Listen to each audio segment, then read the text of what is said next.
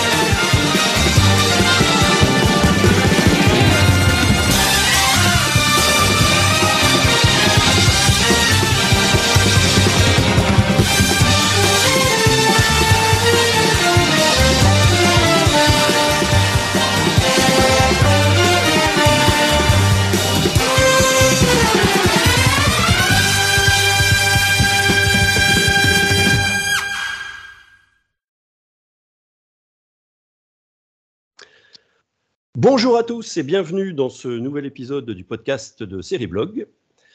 Alors ce mois-ci, euh, j'ai décidé de vous parler de la série L'homme qui valait 3 milliards. Pourquoi? Eh Parce que le 10 octobre sort le fameux coufret euh, Blu-ray d'Elephant Film. Donc il y a l'intégrale de la série. Donc euh, c'est l'actualité. donc c'est pour ça que je vais en parler avec mon invité qui est euh, Jacques Samulzik, qui est un grand fan de la série. Et ça me semblait intéressant de parler avec lui euh, donc euh, de celle-ci. Alors, bonjour Jacques. Bonjour Manuel, bonjour à tous et merci de m'avoir invité. merci à toi d'avoir accepté surtout. De rien, de rien, c'est normal.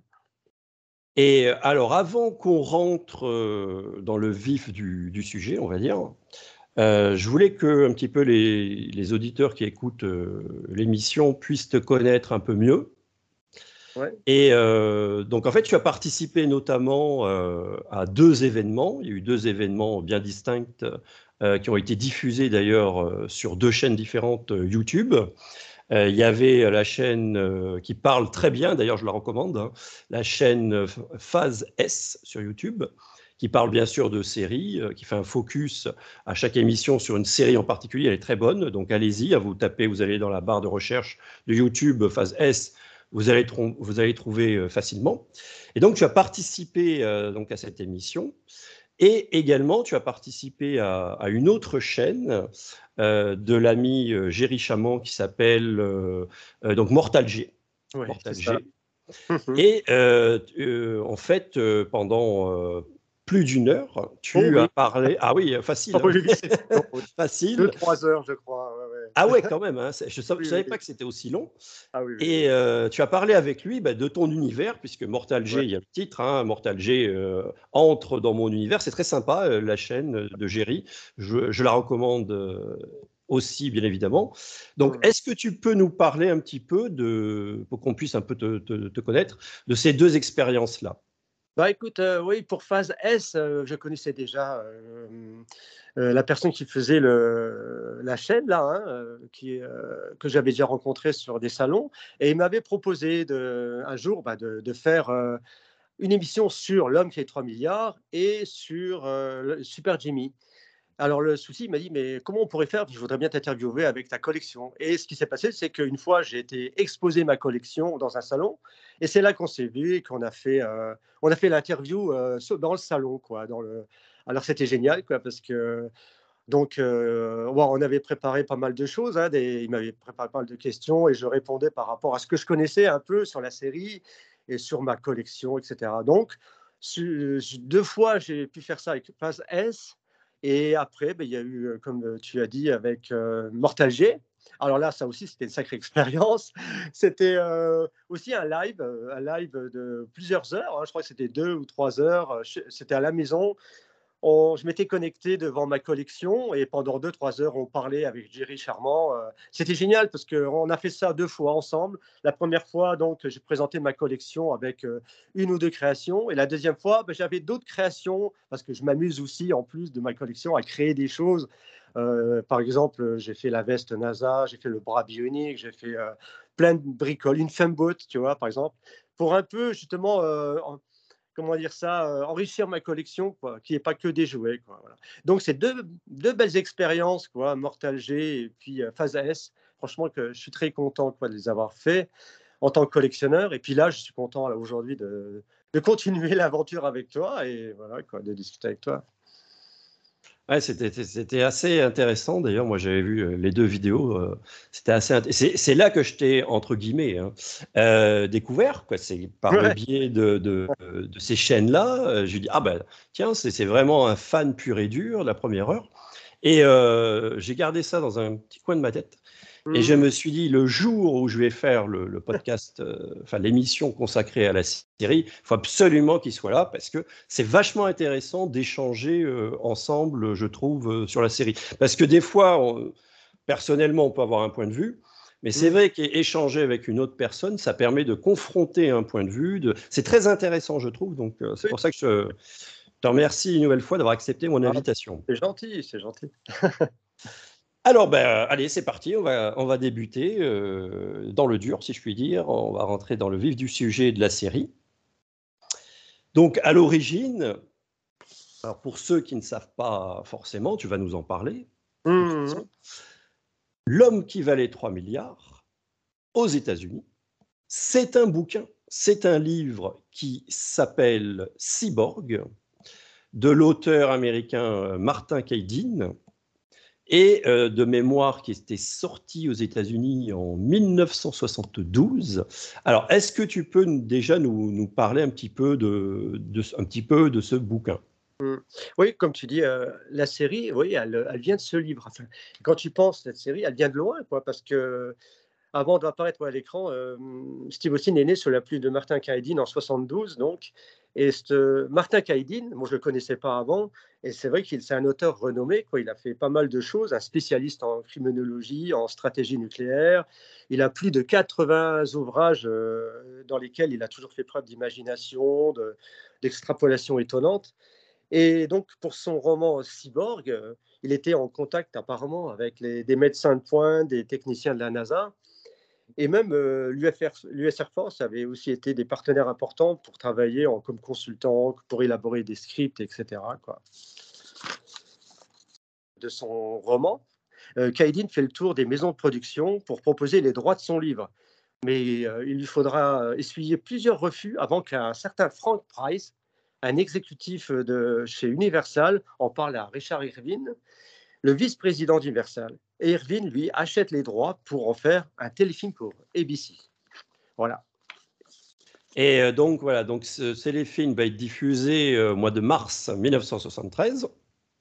Oui, tout à fait, ouais. Et euh, qui aura d'ailleurs un, beau succès. Tout à fait, oui, oui. Le 7 mars 1973, ABC diffuse ce téléfilm. Et, et donc, euh, ce qui est marrant, ce que j'ai appris, c'est que pour le rôle de Steve Austin, on avait pensé d'abord à Monté Markham. C'est pas à l'Imagers tout de suite, mais à Monté Markham. C'est marrant parce que c'est lui qui jouera plus tard euh, Barney Miller dans la série L'homme qui valait 3 milliards, l'homme qui valait 7 euh, milliards d'ailleurs. Mais celui-ci a été donc déjà pris dans une série de Universal, The New Perry Mason, et donc Universal a choisi l'Imagers. Donc on aurait pu facilement avoir euh, Monté Markham euh, en rôle de Steve Austin. C'est assez incroyable. Quoi. Oui, c'est parce que euh, c'est, je crois savoir que c'est l'auteur du roman, c'est Martin Kaidin, oui. Mhm. qui voulait que ce soit lui. Oui, tout à fait. Il connaissait son frère, je crois, par rapport à l'armée ou je ne sais plus quoi. Et c'est vrai que Monté Markham avait été contacté. C'est comme assez marrant, quoi. Comme quoi, voilà. Ça aurait tout, changé finalement. Ça aurait tout changé. Hein. ah oui une série après ou pas, ou euh, l'imagor, quelle carrière il aurait eu. Donc, tu vois, comme quoi, des fois, le hasard fait, fait des choses incroyables. Quoi. Mm. Et alors, je vais rajouter une petite euh, anecdote. C'est que, euh, à la base, ceux qui étaient intéressés, c'était les mm-hmm. concurrents. Je ne sais pas si tu le savais, ça. Ah non. non je savais Et ben, je vais t'apprendre quelque chose. C'est NBC ah, d'accord. qui voulait absolument en faire une série. Ah, et d'ailleurs, et d'ailleurs, ils avaient au début, c'est eux qui avaient les droits du roman. Ah. Ah oui, mais je savais pas, tu vois. Sauf que, attention, sauf que, euh, donc celui qui, qui, avait, qui avait décidé ça, après, il est allé voir la direction. Bon. Mmh et la direction, euh, je ne sais pas pourquoi, ils, ont fait marche arrière. Mmh ils ont dit, oh, mais on n'est pas sûr que ça fasse une bonne série, on n'est pas sûr du potentiel de la série. Du coup, ils ont, ils ont vendu les droits à Universal. heureusement, d'un côté. Et c'est donc Universal qui a décidé de produire un téléfilm pilote, ce fameux téléfilm pilote, et de le proposer aux concurrents à mhm. IBC. Ah, voilà, tout à fait. Et encore, le, ce qui est drôle, c'est que ce téléfilm, euh, que tu dis pilote, c'est vrai qu'on a tendance à dire pilote parce qu'il y a eu la série, mais avant la série, bah, c'était même pas prévu pour une série, c'était juste un téléfilm du samedi soir, quoi. Il était oui, vrai. pour un samedi soir, et c'est tout, quoi. Et, ce qui que j'adore dans ce téléfilm, c'est quand on le regarde, il est complètement neutre de la série, c'est-à-dire que faut s'imaginer qu'il n'y avait pas l'idée de faire une série après. Donc, c'est une, on, voit, on le voit tout de suite, euh, si on le regarde, il n'y a pas Oscar Goldman, il n'y a pas euh, le Rudy Wells qu'on connaît. Steve Austin, il est complètement, enfin, il est différent, il est vachement plus froid, il est plus. Euh, c'est ça, c'est pour ça que j'aime bien ce, téléfilm. Il est vraiment neutre, mais il passe très bien après avec la série, hein, bien sûr. Mais j'aime bien ce téléfilm, quoi. Il est vraiment neutre, quoi. Oui, oui, il est, il est très bien, il est très bon, il est très bon parce qu'il respecte justement le roman. C'est pour ça qu'il est bon. Oui, parce qu'ils respectent. Euh, bon, ils ont changé certains trucs, c'est sûr. Parce que c'est normal, c'est une adaptation. Une adaptation, tu ne peux pas faire mot à mot euh, d'un livre, c'est pas possible. Donc, c'est une adaptation, certes, mais qui respecte euh, le bouquin d'origine. Oui, oui, ils ont gardé un peu le, le Steve Austin un petit peu, euh, comment dire ça, perturbé euh, entre le, bah, ce, qui, ce qui devient quoi, hein, un robot. Quoi, hein. Il a du mal à accepter euh, d'être un robot, etc. Quoi. C'est plus amplifié dans le livre. Par contre, dans le téléfilm, non. Bon, c'est un petit peu une partie, on voit, il est au début, il a du mal. voilà, c'est normal. Hein, vous imaginez, vous, vous parlez un bras, de jambes et un, œil. Voilà, ah bah, c'est clair. Et on vous dit, bah, t'inquiète, je t'ai fait un bras en, je t'ai fait un bras en, ferraille et des, jambes, et puis ce sera voilà. Et tu feras des missions pour un pour un pour un pour un pour un big boss quoi. C'est horrible quoi. Du jour au lendemain, c'est la vie est, perturbée quoi. Hmm. Ah, c'est clair, c'est clair. C'est vrai que tu as raison de le souligner, tu as tout à fait raison. L'aspect psychologique qui est montré est très important. On voit euh, dans, dans, une scène, on voit dans une scène du téléfilm pilote où euh, on lui présente en effet ses membres bioniques et il les pousse, quoi. Il, les rejette. Il y a un rejet et il est, il est complètement, à juste titre, bien sûr, comme tu l'as dit, il est complètement dépressif, là, euh, Steve Austin.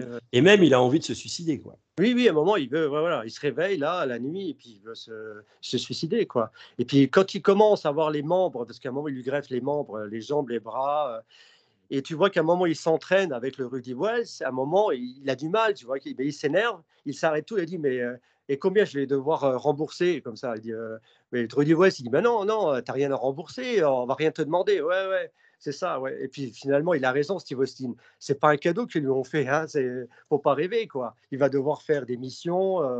le, le, le, Big Boss, je ne sais plus même si son nom, il a prévu déjà de l'utiliser un petit peu comme un test Hein, dans, tu vois, dans, dans la première mission qu'il fait, il se dit s'il revient, tant mieux, s'il revient pas, tant pis, c'est un test, et puis voilà quoi. Ouais, c'est vrai, c'est vrai. Et c'est ça qui est, qui est troublant euh, quand je l'ai vu pour la première fois. On a tous vu en retard, hein, si je puis dire, parce que ce téléfilm n'a jamais été diffusé. Euh, alors je vais faire un. Je vais, tiens, je vais en parler maintenant. C'est très intéressant. Je vais faire une petite parenthèse. Parce que pourquoi, pourquoi on n'a jamais vu euh, ce téléfilm pilote à l'époque? Sur mmh. Antenne 2. moi, j'ai donné l'explication. Ah. C'est parce que à l'époque, la programmation française, c'était une obligation, faisait que euh, les, le directeur d'acquisition de la chaîne achetait une série américaine, quelle qu'elle soit, peu importe, mmh mais il fallait que ça rentre dans une programmation hebdomadaire Mmh de trois mois. C'est-à-dire qu'ils achetaient les séries par paquet de 13 mmh. épisodes seulement. Ah bah oui, bah voilà. Mmh. Et dans n'importe quel ordre. Ils s'en. Ah bah, on s'en foutait. On parlait même pas de saison, bien évidemment. Les gens, euh, voilà, le, directeur d'acquisition, euh, il allait voir Universal. Euh, il piochait, il, visionnait bien sûr les épisodes qui était selon lui, qui allait plaire au public français selon lui. Il mhm. piochait, il faisait son marché, il dit bon, tel épisode je prends, celui-là je prends pas. Voilà, c'est comme ça, c'est vraiment, il faisait ses courses, hein, le gars. Hein. Donc comme ça, mais il fallait, c'était une obligation de programmation française, il fallait que ça fasse 13 épisodes, 3 mois. Après fini, on passait à une autre série. Mais c'est pour ça que Bon, on va en reparler après, mais quand, quand, Antenne 2 a commencé à diffuser les épisodes, c'est vrai qu'il n'y en a pas eu beaucoup. Hein, euh, ils en ont acheté euh, une petite poignée. Après, ils ont commencé à les rediffuser. Après, ça a été TF1 qui a commencé à diffuser d'autres, d'autres épisodes qu'ils avaient achetés également. Alors, il y avait un mélange en plus, je crois, avec du québécois et du français. C'était un truc de dingue. Et après, je me rappelle, euh, chaque chaîne avait un peu des épisodes euh, différents, quoi, parce que tout le monde un peu euh, se servait, quoi. C'est vrai que c'est. Oui, c'est ça. C'est pour ça. Et, pourquoi Alors, j'en reviens à, mon propos de départ. Pourquoi il n'y a pas eu le téléfilm diffusé? Ce qui était un non-sens, comme dans d'autres séries, comme par exemple, euh, je pense, euh, allez, euh, je pense à Kung Fu, je pense à Drôle de Dame. Pourquoi mmh. à l'époque on n'a pas vu le téléfilm pilote? Eh bien, parce que là, à cause, c'est tout bête, hein, franchement, c'est bête. Hein. c'est à cause de la programmation. C'est-à-dire mmh. qu'on diffusait les séries américaines qui était à l'époque considéré comme du bas de gamme, comme mmh quelque chose qui était pour les enfants, les adolescents et basta, c'est mmh. pas de la qualité. Mmh Donc on diffusait ça en bouche-trou, ils diffusaient les séries américaines en bouche-trou l'après-midi. Souvent pour les vacances, des fois même. Hein, entre presque les vacances ou les. voilà. Mmh. C'est ça. En plus, l'homme qui est 3 milliards, c'était considéré pour un jeune public. Hein, voilà. Donc, comme tu dis, diffuser ça pendant les vacances scolaires. Et c'était diffusé donc dans un créneau d'après-midi. Fallait que ça fasse, fallait obligatoirement que les épisodes fassent 45 minutes. et comme le téléfilm pilote, eh ben, il dure plus que 45 minutes, ah, eh ben, c'est juste pour ça. Hein. Et c'est pour ça qu'il est passé à la trappe.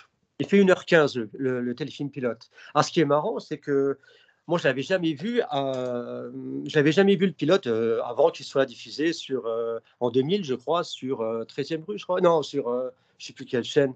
Mais 13e rue, 13e rue la première fois. Ouais. mais bien avant ça, un copain m'avait envoyé une cassette, une VHS avec le pilote. Il me dit c'est le pilote, tu verras. Ah bon, je mets la, la VHS, je regarde. je, dis mais c'est pas possible, je, je c'est pas c'est pas le pilote. Il y avait des images mélangées de d'épisodes au début euh, du, pilote, c'est-à-dire euh, Steve Austin euh, sur la Lune, machin, truc. C'est pas normal, ça c'est de la saison 5, etc. Et ce que j'avais pas compris, c'est que quand la, version officielle du pilote, elle dure 1h15. Mais quand il y a eu la série, ils ont refait un montage avec le téléfilm pour qu'il fasse deux fois 45 minutes. Alors, pour que ça fasse deux fois 45 minutes, ils ont dû rajouter des images dedans, c'est-à-dire des images euh, de Steve Austin sur la Lune, des images de n'importe quoi, pour, pour, broder autour. Quoi. Donc, c'est pour ça, il y, a, y, a, deux versions. Il y a une version qui fait 1h15 où tu vois Steve Austin arriver, monter dans l'appareil et son crash. Voilà, ça, c'est la première version. La deuxième, c'est tu vois Steve Austin sur la Lune et tu vois un monologue de de, du, docteur, du docteur Wells qui raconte oui Steve Austin c'est mon c'est mon ami blabla blabla enfin voilà quoi. Pour te dire il y a deux versions quoi. Oui tout à fait. Et euh, donc par la suite alors bien sûr ce téléfilm a eu un grand succès sur ABC ah oui oui. À tel point que euh, la chaîne a demandé à Universal de produire deux autres téléfilms. Mmh et alors là, je vais livrer une information justement sur ces téléfilms, à mon avis que, peu de gens euh, savent. Et cette info, euh, il faut rendre euh, à tout seigneur, tout honneur, comme on dit. cette info, je la dois d'Alain Carazé. Alors attention, attention, Spoiler, si je fais news. Ah, c'est important. Silence. voilà, c'est important. Attention. Euh, il s'avère, je ne savais pas moi non plus. Attention. Hein, il s'avère que ces téléfilms, en fait, c'était la série. Hmm. C'était la série. C'était alors, je m'explique. En fait, il voulait ABC voulait faire euh, une série, mais avec des épisodes de 90 minutes. Oh, qui, qui, aurait été diffusé, allez, en gros, euh, un par mois. Ah ouais. Il ah, voulait faire, voilà, c'est vraiment une, vraiment c'est une info exclusive hein, mmh. d'Alain Carazé, je, le signale. Hein. Et euh, en fait, euh, si tu veux, il voulait faire une sorte de programmation tournante chaque semaine, mmh avec des héros différents, dont Steve Austin. Ouais, ouais, ouais. Donc la série, ça devait être une série de, 80, de téléfilms de 90 minutes. Ah oui, oui, oui d'accord. Un ah, peu avec la, si tu veux, euh, comment dirais-je, euh, tu vois les, la série Perry Mason des années 80. Oui, oui. C'était des téléfilms de 90 minutes. Voilà. eh ben, voilà, ils voulaient faire ça. C'est dingue. Ah ouais, d'accord. Ils voulaient faire ça. Donc c'est pour ça qu'il y a eu deux téléfilms produits. Donc ils ont confié le bébé euh, à l'époque euh, pour faire ces téléfilms à Glenn Allen Larson. Eh oui. Glenn Allen Larson, il faut euh, quand même que j'en dise un petit mot, c'est le futur créateur de K2000 tout de même. Mm. Et, et, aussi un an auparavant de L'homme qui tombe à pic. Ouais. Avec toujours l'imageur. Ouais, ouais, ouais, ouais. Parce qu'ils étaient, ils étaient potes, hein, tous les deux. Oui, oui, ils se connaissaient bien. Puis en plus, je crois que dans The Man from Shiloh, tu sais, le, Virginien, la saison 9, euh, à un moment, tu as l'imageur qui, qui, apparaît dans la dernière saison. Il a un, second rôle. Et c'est comme ça qu'ils se sont rencontrés, je crois. Ils, se sont vus dans le Virginien, dans des, choses comme ça. Quoi. Voilà, ils se connaissaient. Et donc, ouais, euh, grâce à Glenn Larson, il a pu euh, bah, repartir en 80 sur The, Fall Guy, heureusement. Parce que et donc, alors, alors, on va parler en deux mots de ces deux, téléfilms qui, on est d'accord, ne euh, sont pas très réussis. Hein, je pense que tu es d'accord. Grosse, grosse, euh, grosse, erreur de la part de Glenn Larson, que j'adore. Hein. Ce monsieur est, génial.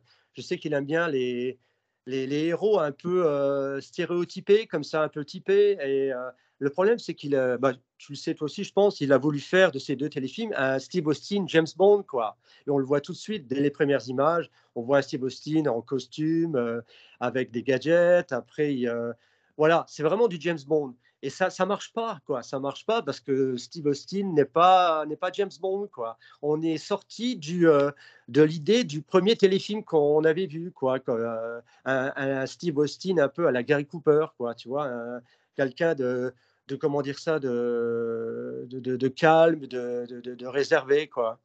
Voilà.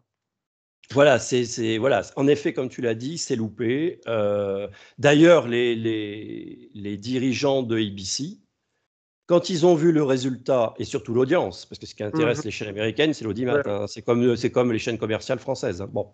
Donc, l'audience a été catastrophique. Oui, oui. Ça s'est vautré. Et au point que, que Martin Kaidin a demandé que son nom soit retiré des génériques de, des deux téléfilms-là. quoi. J'avais lu qu'il est tellement énervé que c'était c'était pas du tout ce qu'il voulait. Et il a demandé que son nom soit retiré. Quoi. Oui, oui, oui, bah, je, bah, je lui donnerai un peu raison. Euh, bah oui, hein. Ça n'avait plus rien à voir, quoi.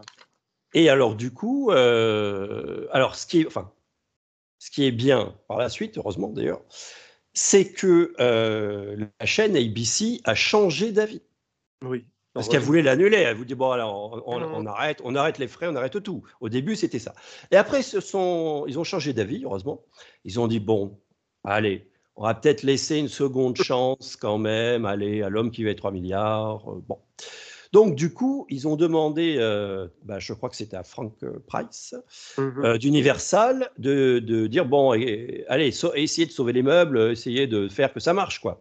et donc, Frank Price a dit, a, essayé de, contacter. je ne sais plus son nom, tu dois avoir son nom, je pense, Jacques. Ah, Celui qui s'est occupé de la première saison, c'est comment il s'appelle déjà Aide-moi. Harvey Bennett, c'était pas lui? C'est ça. C'est ça. C'est Harvey Bennett, voilà. Bennett. Voilà, euh, de. Ah, ah, et, euh, et, en fait, ils, se sont dit, euh, ils se sont dit, bon, qu'est-ce qui a marché? Bah, C'était les films pilotes, le premier. Ben, tout à fait, c'est ça. Ça, mmh. voilà, apparemment, le public, il veut voir Steve Austin comme ça. Ouais, ouais, ouais. Pas au James Bond. Voilà, voilà, mmh. c'est ça. D'où ils se sont dit bon, d'accord, ben, on va faire une série comme ça, avec euh, ce personnage-là euh, euh, mmh qui, qui, semble plébiscité par le public. Mmh ouais, j'avais lu ouais, que Bennett. Et quand il, parle, parce que Bennett, c'est aussi lui qui était venu pour Star Trek, hein, entre parenthèses. Euh, pour Star Trek 2, La colère de Cannes, c'est la version cinéma. C'est lui qui a un peu sauvé le, second film parce que le premier film n'avait pas trop marché. Et il disait plus tard, oui, on m'appelle souvent pour sauver les projets. Et c'est vrai que là, pour l'homme qui a 3 milliards, il fait pareil, il sauve le projet, quoi, parce qu'il donne une nouvelle, euh, nouvelle vigueur au projet, parce qu'il a failli pas, pas tomber à l'eau, hein, ce, projet. Et euh, je me rappelle, il avait, il avait dit qu'il trouvait que le style de James Bondien était une erreur, quoi, une grosse erreur. Et comme tu disais, il avait visionné le, premier téléfilm et il a gardé l'idée de ce héros euh, à la Gary Cooper. Quoi. Voilà, quoi. Et donc, ils mettent en chantier la première saison. Mmh. Euh, c'est diffusé en janvier 1974. Et tourné. Et le premier est tourné, tout à fait. Novembre et le... En trois mois. En trois mois, tout à fait, tout à fait. Et le premier épisode, euh, qui est, alors de mon point de vue, qui est le peut-être le meilleur, je trouve, de la première saison en tout cas, mhm. c'est l'épisode qui ouvre la saison, qui s'appelle Population Zéro. Je trouve, il est, trouve, il est très très bon cet épisode. Il est superbe. Ah, franchement, là, quand tu vois cet épisode-là, tu dis, bah, c'est ça c'est ça, c'est l'homme qui avait 3 milliards, c'est la série. C'est ça ouvre tout de suite tu comprends tout de suite ce que c'est. Tu vois le générique, les personnages sont en place, tout est en place et l'histoire, l'histoire en plus ça a été réalisé par un français, je crois euh, Jeanne Oswart, hein, c'est ça? Euh, bah, un français qui avait fait aussi d'autres choses et c'est fou quoi. Quand tu vois l'épisode là, tu dis c'est pas possible, il y a tout. Il y a tout ce qu'il faut, sauf le bruitage. Parce que le bruitage est venu bien plus tard. Je crois qu'il est venu après la saison 2 euh, de, de La Force oui. Mais c'est normal, hein. mais tout y est dedans, hein. tout, tout y est en place. quoi. Mmh. Et euh, oui, franchement, il est, il est très intéressant cet épisode. En plus, ils ont eu la bonne idée de faire qu'à un moment donné, dans cet épisode, il est en difficulté. Mmh C'est-à-dire que le, le, méchant de l'histoire, euh, il sait qu'il est bionique mmh et il l'enferme euh, dans un hangar euh, réfrigéré là. Et du coup, il perd sa force bionique. Ça, c'est génial. Je trouve ça très très bien au niveau du scénario, très intelligent. Il faut s'imaginer qu'on est en 73, hein, 74, et on n'est pas, il n'y a pas d'effets spéciaux comme maintenant. Hein. maintenant, ce serait facile de faire ce, ce, genre de choses. Mais là, tout est suggéré, tout est, c'est tellement bien fait, quoi. Je trouve, on y croit. Il y a rien pourtant, hein, et on y croit, on y croit. C'est sonore, c'est tout, quoi. C'est euh, visuel, c'est. Je trouve que c'est vraiment réussi, quoi, pour ce côté-là, quoi. Tout à fait. Et euh, donc, comme tu le disais, Harvey Bennett va un peu chapeauter euh, la série mmh durant surtout les deux premières saisons. Mmh et alors, dans la première saison, je ne sais pas ce que tu en penses, moi ça m'intéresse d'avoir ton avis. Euh, il y a des épisodes, je trouve, qui sont, euh, ça a été voulu comme ça, hein, mais qui sont vachement sérieux, vachement, euh, comment dirais-je, intenses dans le côté émotion. Mmh par exemple, euh, je pense à un épisode où Steve Austin, je crois qu'il va dans une base russe, hein, je ne vais pas dire de bêtises, ah il va dans une base russe, quoi que c'est compte, à compte à rebours. Compte à rebours, ouais, ouais, c'est ça. Où il doit désamorcer, je crois, un, engin nucléaire ou un truc comme ça. Mmh c'est vachement euh, oppressant comme ambiance. Hein. Euh, on n'est pas du tout, on n'est pas du tout dans le côté fun des saisons ultérieures. C'est très oppressant. Il y a un autre épisode où euh, il y a William Shatner, tiens, on parle de Star Trek, il y avait William Shatner qui joue dedans, qui joue un cosmonaute qui, est, qui, a un syndrome post-traumatique. Et euh, qui, qui, qui, est un peu perturbé par son voyage dans la Lune. Mais c'est très oppressant. Hein. C'est des, des, vraiment des épisodes euh, très intenses, je trouve oppressants. Je ne sais pas ce que tu en penses. Est-ce que tu as la même vision que moi? Oui, oui, oui. oui. Ben, dans le lot d'épisodes qu'il y a pour la première saison, il n'y en a eu que 13, hein, quand tu ne comptes pas les téléfilms. Hein. Il n'y a eu que 13 épisodes. Et c'est vrai, là, j'ai la liste devant moi. Bon, tu as parlé de Population Zéro, qui est magnifique. Après, tu as le passager, enfin non, pas le passager, le, euh, seuls les plus forts survivent quand ils, font, ils tombent euh, en avion. Alors, ce qui est marrant, c'est que tout de suite après, tu as un épisode, il, casse un peu le rythme, c'est euh, Opération Luciole. Alors, ça, et ce qui est marrant, c'est déjà du québécois. Quoi. Je veux dire, ça n'a pas été diffusé à l'époque, c'était diffusé un peu plus tard. Donc, c'est pour ça, je pense qu'on est marqué par certains épisodes. Et c'est vrai que les épisodes doublés en québécois, on les a moins apprécié, j'ai l'impression. Déjà par l'histoire, mais aussi par le, le, doublage aussi, quoi, je pense. Ça a fait quelque chose aussi euh, au niveau du, de l'épisode, quoi. Mais oui, tout à fait. Euh. Ça. Mais c'est comme tu dis, il y a des épisodes comme Compte à rebours, ouais, ça c'est clair, c'est, il est génial. Euh, il y a Athéna 1, ah, ça j'adore aussi, parce que c'est, euh, il fait une sortie dans l'espace, et apparemment il a un souci, il a des tremblements, ça va pas, et il demande à Farah Fawcett en plus, elle joue dedans, Farah Fawcett, de, de faire le retour avec la, avec la, capsule, hein, parce que j'ai l'impression que c'est un petit clin d'œil à Apollo 13, je pense, et voilà quoi.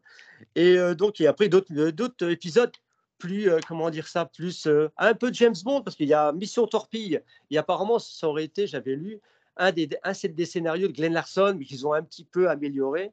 Euh, Mission Torpille, et si tu regardes bien, c'est vrai que ça fait un peu James Bond, hein, tu vois. Il a envoyé, envoyé chez un méchant, le stopper parce qu'il a un laser, et délivrer un peu une, une, jeune femme, et puis voilà, quoi.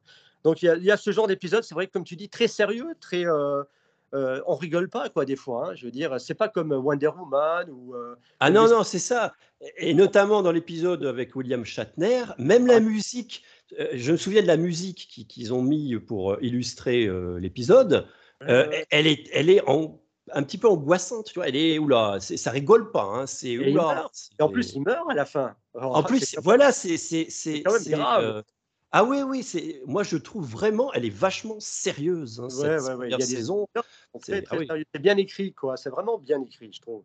Même si c'est vrai qu'avec euh, les, gens qui ne connaissent pas vraiment la série, s'ils tombent sur un épisode peut-être pas trop, euh, comment dire, réussi, c'est vrai qu'on juge tout de suite, oh là, c'est ridicule.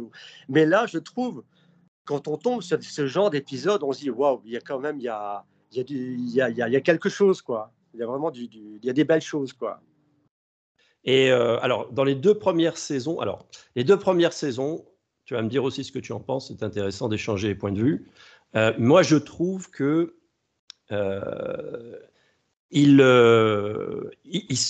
savent pas, en fait, ils cherchent un peu la bonne formule.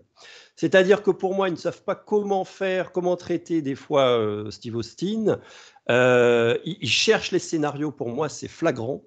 Et, mhm. je pense que c'est lié au fait qu'il y a eu une chute d'audience au mhm. cours de, la, cette seconde saison. et oui, c'est parce qu'on sent qu'ils n'arrivent pas à trouver la bonne formule. Ça ah Ils tournent en rond un petit peu dans la deuxième saison. C'était bien parti. Et d'un coup, euh, voilà, à partir de la deuxième saison, bon, on a des bons épisodes, heureusement. Le, les pionniers, je ne sais pas si tu te rappelles des pionniers, c'est pas mal quand même, ça aussi. C'est c'est vachement, euh, comment dire, c'est vachement sérieux. C'est euh, deux, deux scientifiques qui ils sont envoyés dans une capsule et puis ils retombent sur la Terre. Et il y en a un des deux qui va, qui, qui, qui, va se, qui va qui va devenir un peu fou, il va mourir à la fin, quoi. Et c'est très très sérieux, quoi. Mais par contre, c'est vrai qu'il y a des épisodes moins bien, quoi devant moi, je vois, il y a, vraiment de tout. Alors, tu as les visiteurs de l'espace où c'est génial, et puis d'un coup, tu tombes sur euh, course à obstacles, un amour perdu. Bon, euh, euh, je sais plus, il y, a, il y, a vraiment des drôles de trucs. Le sosie, bon, l'espion à, la télépathie. Bon, tu te dis, bon, ça, ça, ça, casse le rythme, quoi. Je trouve c'est ça n'a rien à voir, quoi. C'est c'est pas c'est pas comment dire c'est pas euh, c'est pas équilibré quoi au niveau des scénarios quoi après c'est pas facile Tout à hein, fait c'est ça c'est ça il y en a certains oui je suis d'accord avec toi dans cette saison 2 on est d'accord je pense il y a des il y a des certains épisodes après c'est subjectif hein, mais certains épisodes euh, sont un peu en deçà des autres ouais, il y en a un par contre j'ai trouvé ça qui était pas mal je l'ai visionné d'ailleurs euh, récemment euh, c'est, je sais plus de son titre, mais c'était l'épisode où Steve Austin perd la mémoire. Ah je trouve qu'il est vachement bon, celui-là, par mm-hmm. contre, personnellement. Mm-hmm. Parce que donc il perd la mémoire, il se crache, euh, il tombe mm. dans une petite ville, il y a une femme qui va l'aider, et euh, bien sûr, il n'a aucun souvenir qu'il est Et à un moment donné, il se, il se, il se blesse parce qu'il rencontre des gens qui sont, qui sont pas très sympathiques, qui veulent en découdre avec lui. Donc, du coup, il se blesse au bras. Et euh, la peau, sa peau du, de son membre bionique est déchirée. et on voit, on voit, enfin il voit aussi d'ailleurs, euh, ses membres bioniques. Et il a un choc, il est choqué. Et il dit, qu'est-ce que c'est que ça? Et il dit, je suis un robot. Alors, mais... je, trouve, je trouve que cet épisode est pas mal. Hein. Oui, oui, oui, c'est vrai que c'est, ça. Il sort vraiment du lot, quoi. Il y a ce genre d'épisode-là, sort du lot. Il n'y en a pas beaucoup. Après, je me dis quand même, pour, 22 épisodes, c'est pas évident. En plus, il fallait faire vite, je pense, à l'époque, hein, de sortir des épisodes. Je pense qu'ils avaient une pile de, scripts. Alors, à travers, je pense qu'il y en avait des très bons et des moins bons, mais tant pis, je pense qu'ils devaient tourner quand même. Et après, en plus, je pense, hein, je sais pas, mais développer des histoires comme ça avec un homme bionique, à l'époque, ça n'avait pas été évident parce que déjà, ils étaient limités par les effets spéciaux. Hein. donc, ils ne pouvaient pas tout le temps faire des robots, des euh, tourner à la NASA, parce que ça coûtait une fortune apparemment. J'avais lu que pour, euh, pour, fabriquer un robot, ça coûtait une, blinde, quoi. Alors que c'est du bricolage, hein. franchement, c'est tout artisanal. À l'époque, c'était ça. Mais c'est vrai qu'il y a de tout comme épisode. Et je, je maintenant, je pense que c'est normal de, des fois d'être un peu, pas déçu, mais d'être un peu surpris du, euh, du manque de, de, certains rythmes dans certains épisodes. Ouais, voilà, quoi. Mais c'est vrai que c'est la deuxième, la deuxième saison, comme tu dis, elle, euh, elle prend, je sais pas, elle, elle, elle ralentit, quoi. Elle, ouais, ouais. régime, quoi. Mmh. Et euh, ils ont essayé de faire en plus, euh, là on voit justement qui, qui, piétine un peu, c'est que souvent, il y a au moins trois épisodes entre la saison 1 et la saison 2, ils savent pas, on, on a l'impression, hein, c'est une impression que j'ai en tout cas, on a l'impression qu'ils savent pas quoi faire comme scénario. Donc mmh du coup, ils, vont reprendre, ils vont reprendre le, le même schéma narratif, avec le, je crois que c'est le docteur, je ne veux pas dire de bêtises, comment il s'appelle ce docteur Docteur Dolens, je crois. Ouais, ouais. Docteur le moustachu, je crois qu'il est moustachu l'acteur là. Oui, oui, oui. J'ai plus, son nom, malheureusement j'ai plus son nom en tête, mais il revient au moins trois fois entre la saison 1 et la saison 2. Et, je, voilà, je pense que c'est symptomatique du fait qu'ils euh, ont du mal à trouver des scénarios. Ils se disent, bon, bah, allez, allez on va faire qui revient. J'ai l'impression. Et puis, oui, c'est vrai qu'en plus, c'était ouais, l'épisode là que tu parles, c'était, tant que je me rappelle, euh, c'était, c'était, attends, j'essaie de me le retrouver. Euh, le robot, je pense Vengeance, Vengeance. Je crois que c'était Vengeance. Tu sais, Vengeance, et avant, c'était le robot, je crois. Le robot, oui, oui, c'était le robot, ouais, ouais. Et après, ouais, tu as le docteur Deleuze qui revient dans Vengeance. Et c'est vrai qu'il y a tout un flashback. Euh, tu as Steve il se demande, mais pourquoi, qui m'en veut? Alors, il est en train de se rappeler du, je sais plus de quoi, de quelques épisodes, quoi. Et c'est vrai que tu sens que ça tourne en rond, quoi. C'est vrai que c'est Ouais, on sent qu'ils ont du mal à trouver des, bons scénarios. Alors, ils essaient de trouver des, astuces. Ils disent, bon, bah, allez, celui-là, il avait peut-être que cet épisode, il avait l'air de bien marcher. Allez, on va, on va le faire revenir. Je pense qu'il y a un truc comme ça. Hein. Et c'est pour ça que, heureusement, ben, je pense que tu vas en parler. Il y a à un moment, ils vont faire un épisode culte quoi, qui va changer toute la série finalement. parce que à un moment, bah, ils font, ils font, ils font le, personnage de Jamie Summers, un épisode, un double épisode de Jamie Summers, tout simplement, une, une histoire d'amour, quoi, pour que ça rebooste un peu le, la série, quoi. Oui, tout à fait, et ça, on le doit à Kenneth Johnson. Ouais, tout à fait. Ouais, ouais, ouais. C'est lui qui a eu l'idée de ça. Ouais, voilà. Ouais, ouais. Parce que ouais, la, la saison 2 s'est soufflée et apparemment, même l'imageur, j'avais lu qui disait Ah, j'en ai marre, euh, ça tourne en rond, faites-moi une histoire d'amour, quoi. Bon, je sais pas s'il aurait dû dire ça parce que du coup, il a eu, euh, il a eu Super Jimmy euh, dans ses pattes, quoi. Je veux dire, il a eu, euh, il a eu une série concurrente finalement, qui a peut-être même mieux, marché que l'homme 3 milliards, je crois, même d'ailleurs à l'époque. Mais c'est vrai que Super, enfin, Lindsay Wagner, Super Jimmy a tout changé, quoi, a reboosté la, la sympathie, le, caractère sympathique de, de Steve Austin, quoi, finalement. Oui, parce qu'avant, c'était considéré, euh, c'est pour ça qu'il y avait aussi peut-être une baisse d'audience, la série était considérée comme euh, pour enfants, pour un jeune public, pour mmh. adolescents, pas pour les adultes. Les adultes, ils regardaient pas trop euh, l'homme qui avait 3 millions. Non, non, C'était beaucoup, c'est pas pour rien qu'ils ont sorti à l'époque une flopée de jouets et de trucs dérivés. Hein. C'était fait pour les enfants. Il y a beaucoup d'enfants, d'adolescents qui regardaient la série, mais peu d'adultes. et se sont dit, il faut absolument qu'on rattrape ce public mmh. d'adultes. Et donc, on va demander à Kenneth Johnson, eh ben, de, éventuellement, de, faire un épisode euh, avec une, euh, un flirt, on va dire, une histoire d'amour pour faire venir, c'était aussi ça, euh, pas que, mais c'est aussi une des raisons pour laquelle on voulait faire venir le public adulte. Voilà, tout à fait. Et ce qui est drôle, c'est que j'avais même entendu dans Destination, dans Destination Série, c'est que bah, c'est, euh, Lindsay Wagner, euh, bon, elle avait sa carrière cinéma et tout. Il a, elle a, accepté, je crois, pour faire plaisir à sa petite sœur. Elle a dit bon, bah, je vais faire le rôle de Super Jimmy, enfin de, de voilà de, de, de Jamie Summers. De Jamie Summers, ouais. Et bah, ça a marché, quoi. Ça a fait un, succès monstre, quoi. Parce que, mais ce qui est plus grave, c'est qu'ils la font mourir à la fin, quoi. Ils font mourir une héroïne, quoi. Mais c'est atroce parce que quand on regarde l'épisode, c'est vrai que, mais c'est triste. à la fin, c'est super triste, quoi. Elle meurt, il l'a dans les bras, etc. Quoi. C'est fou, quoi. Et les fans, forcément, les fans ont été très en colère de ça. Ah oui. Ils ont écrit en masse à la chaîne parce que, le, comme tu l'as dit, le personnage était très populaire. Ils ah ont écrit en masse à la chaîne en disant Mais attendez, pourquoi vous nous la tué ah Non, on n'est pas d'accord, on n'est pas d'accord. Ils ont eu peur de la réaction du public parce qu'ils se sont dit Ah, super, les courbes d'audience remontent, c'est pas le moment de les faire rebaisser. Ouais, ouais, ouais. C'est pour ça, c'est uniquement pour ça qu'ils ont demandé à Kenneth Johnson d'écrire de. Donc, ça va ouvrir la troisième saison d'écrire mhm. un, un, double épisode spécial, le retour de la femme bionique, pour faire réapparaître euh, Super, enfin Super Jimmy, pas encore Super Jimmy, mais ça allait être Super Jimmy, euh, parce que c'était une demande du public. Tout à fait. Ouais, c'est, euh, ils ont fait revenir ouais, Lisa Wagner pour un second, un second double épisode. Alors, il faut que tu reviennes, tout ça. Bon.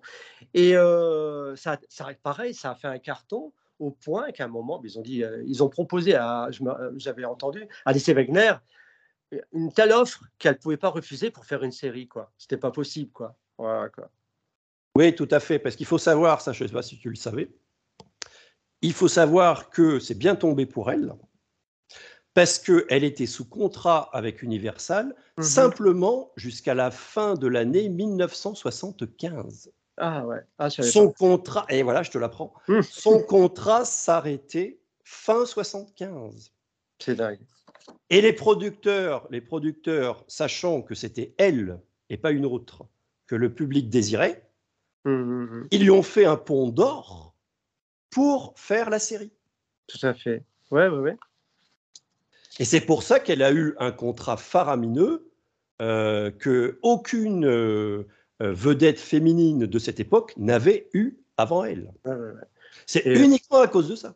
Même son contrat était vraiment mieux fait que celui de l'Imagor, je crois. Même au niveau des produits dérivés, parce qu'à un moment, quand il a entendu que, bah, quand il a su hein, que son contrat à Lindsay Wagner était beaucoup plus intéressant que le sien. Il a commencé un peu à râler. Quoi. Alors, ils ont un peu revu son contrat aussi à lui, mais c'est vrai que. Ça, on va en parler, je vais en parler par la suite. Ouais, ouais, voilà, quoi. Mais c'est vrai que du coup, ils ont refait le retour de la femme bionique et ça a cartonné exactement. Et ça a relancé voilà, voilà, la saison 3 de L'homme qui valait 3 milliards. Voilà, exactement. Mmh. Tout à fait, ça a relancé, ça ouvre donc euh, la saison 3. Ah euh, très bon épisode aussi. Euh. Quelques-uns, ouais, pas tous, mais quelques-uns oui, qui marquent, hein, qui marquent quand même. Mmh. Tout à fait. Et donc, alors, en parallèle à ça, en parallèle à cette saison 3, donc en effet, ils vont, on va en dire un mot quand même, hein, puisqu'on parlait de Jimmy, ils vont mmh. lancer courant de la saison 3 de L'Homme qui 3 milliards, donc Super Jimmy, enfin la saison 1. La saison, ouais. Voilà, première saison qui est, assez bonne aussi. Il y avait pas mal de bons épisodes. La meilleure, j'allais dire, c'est la meilleure des trois saisons parce que franchement. Ah, tu euh, trouves, tu trouves que toi, la ah, première saison de Super Jamie, c'est la meilleure? Ah ouais, parce qu'après, bon, la saison 2, ça commence un peu à, à décroisser. Et la troisième, bon, j'arrive pas. Je te jure, personnellement, j'arrive pas trop.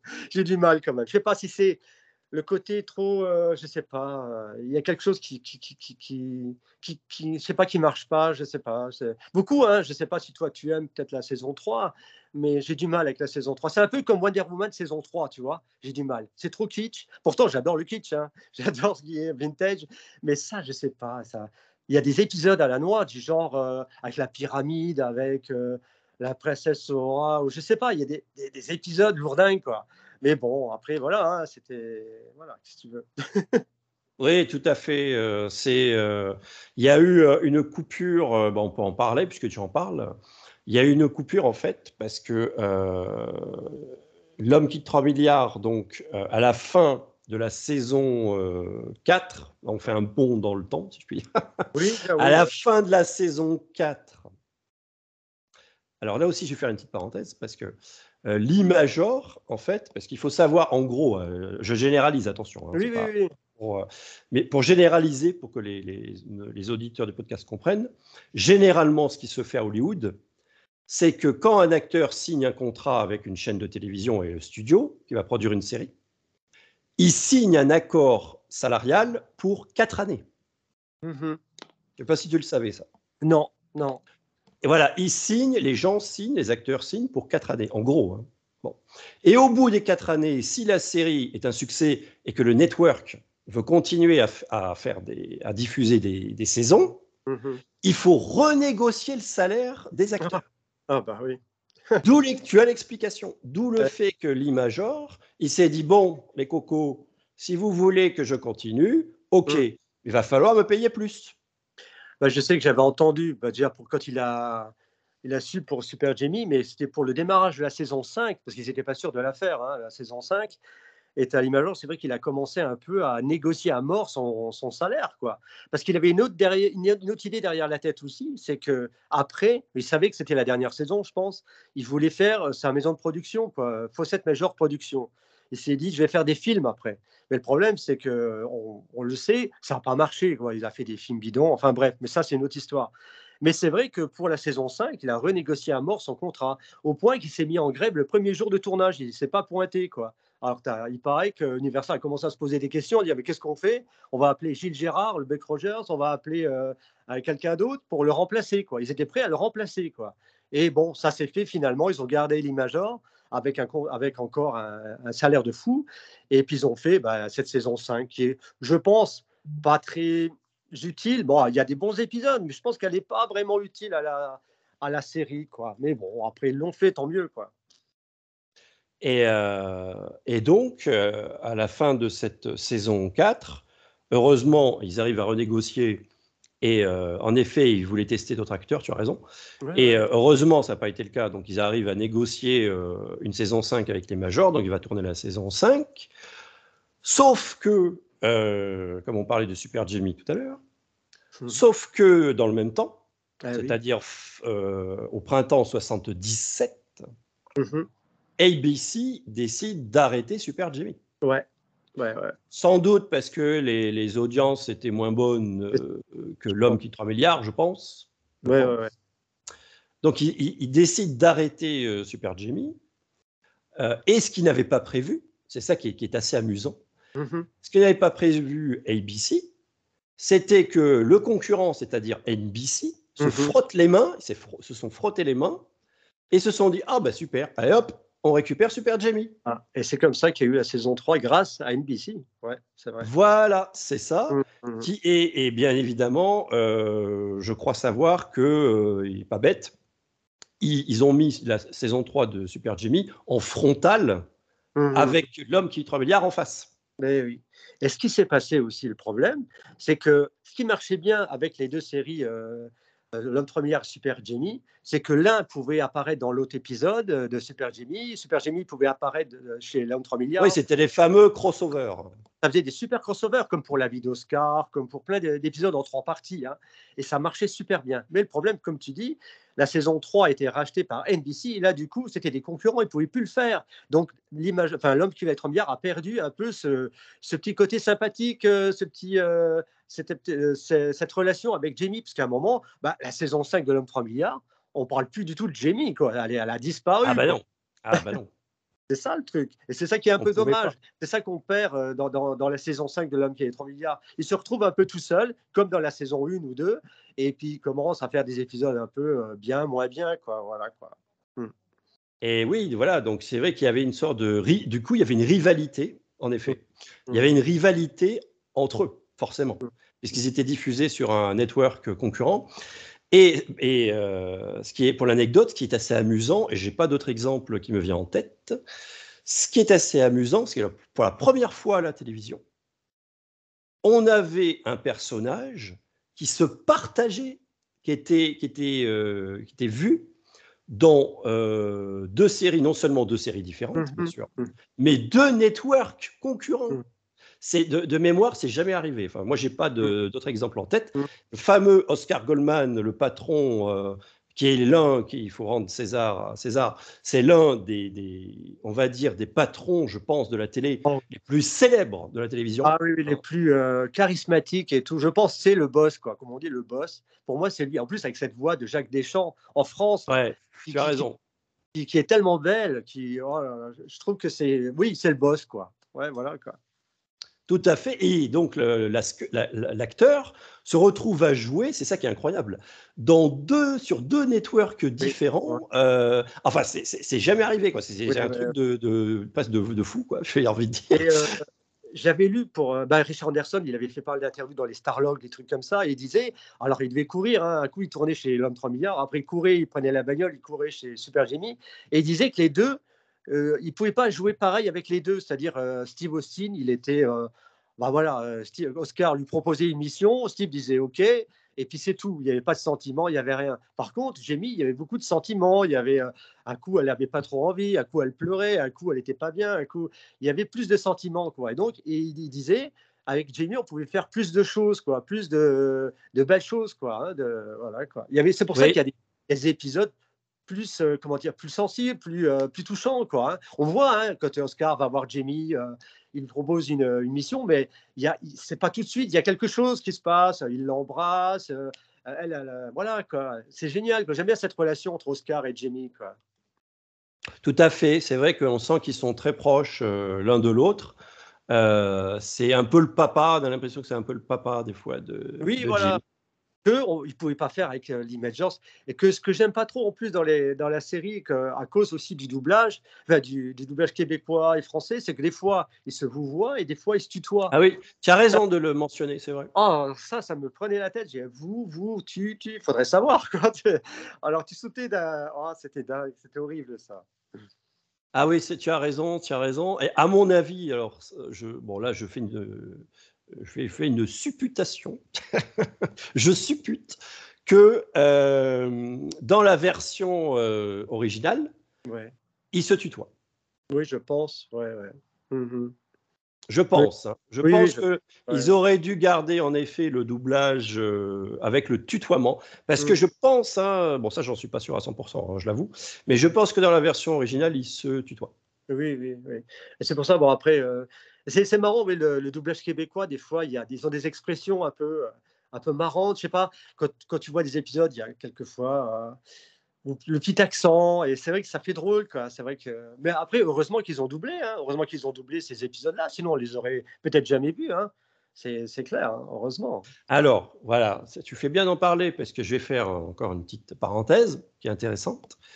C'est euh, pourquoi on a eu, pourquoi on a eu le doublage québécois. Eh ben, je vais vous le dire.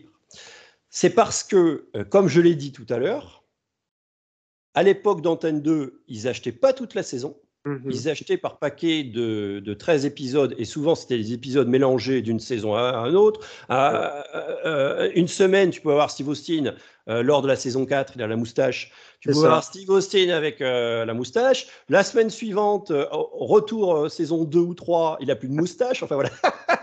c'est complètement anarchique cette diffusion. et c'est pour ça que dans le, dans le DVD, tu as, tout y mélangé. Tu as la voix de Paturel qui passe euh, d'un épisode à, trois épisodes plus tard. C'est pas, ça se suit pas. Tu vois, c'est pour ça, comme tu dis, les épisodes étaient un peu achetés, un peu à la. Voilà quoi.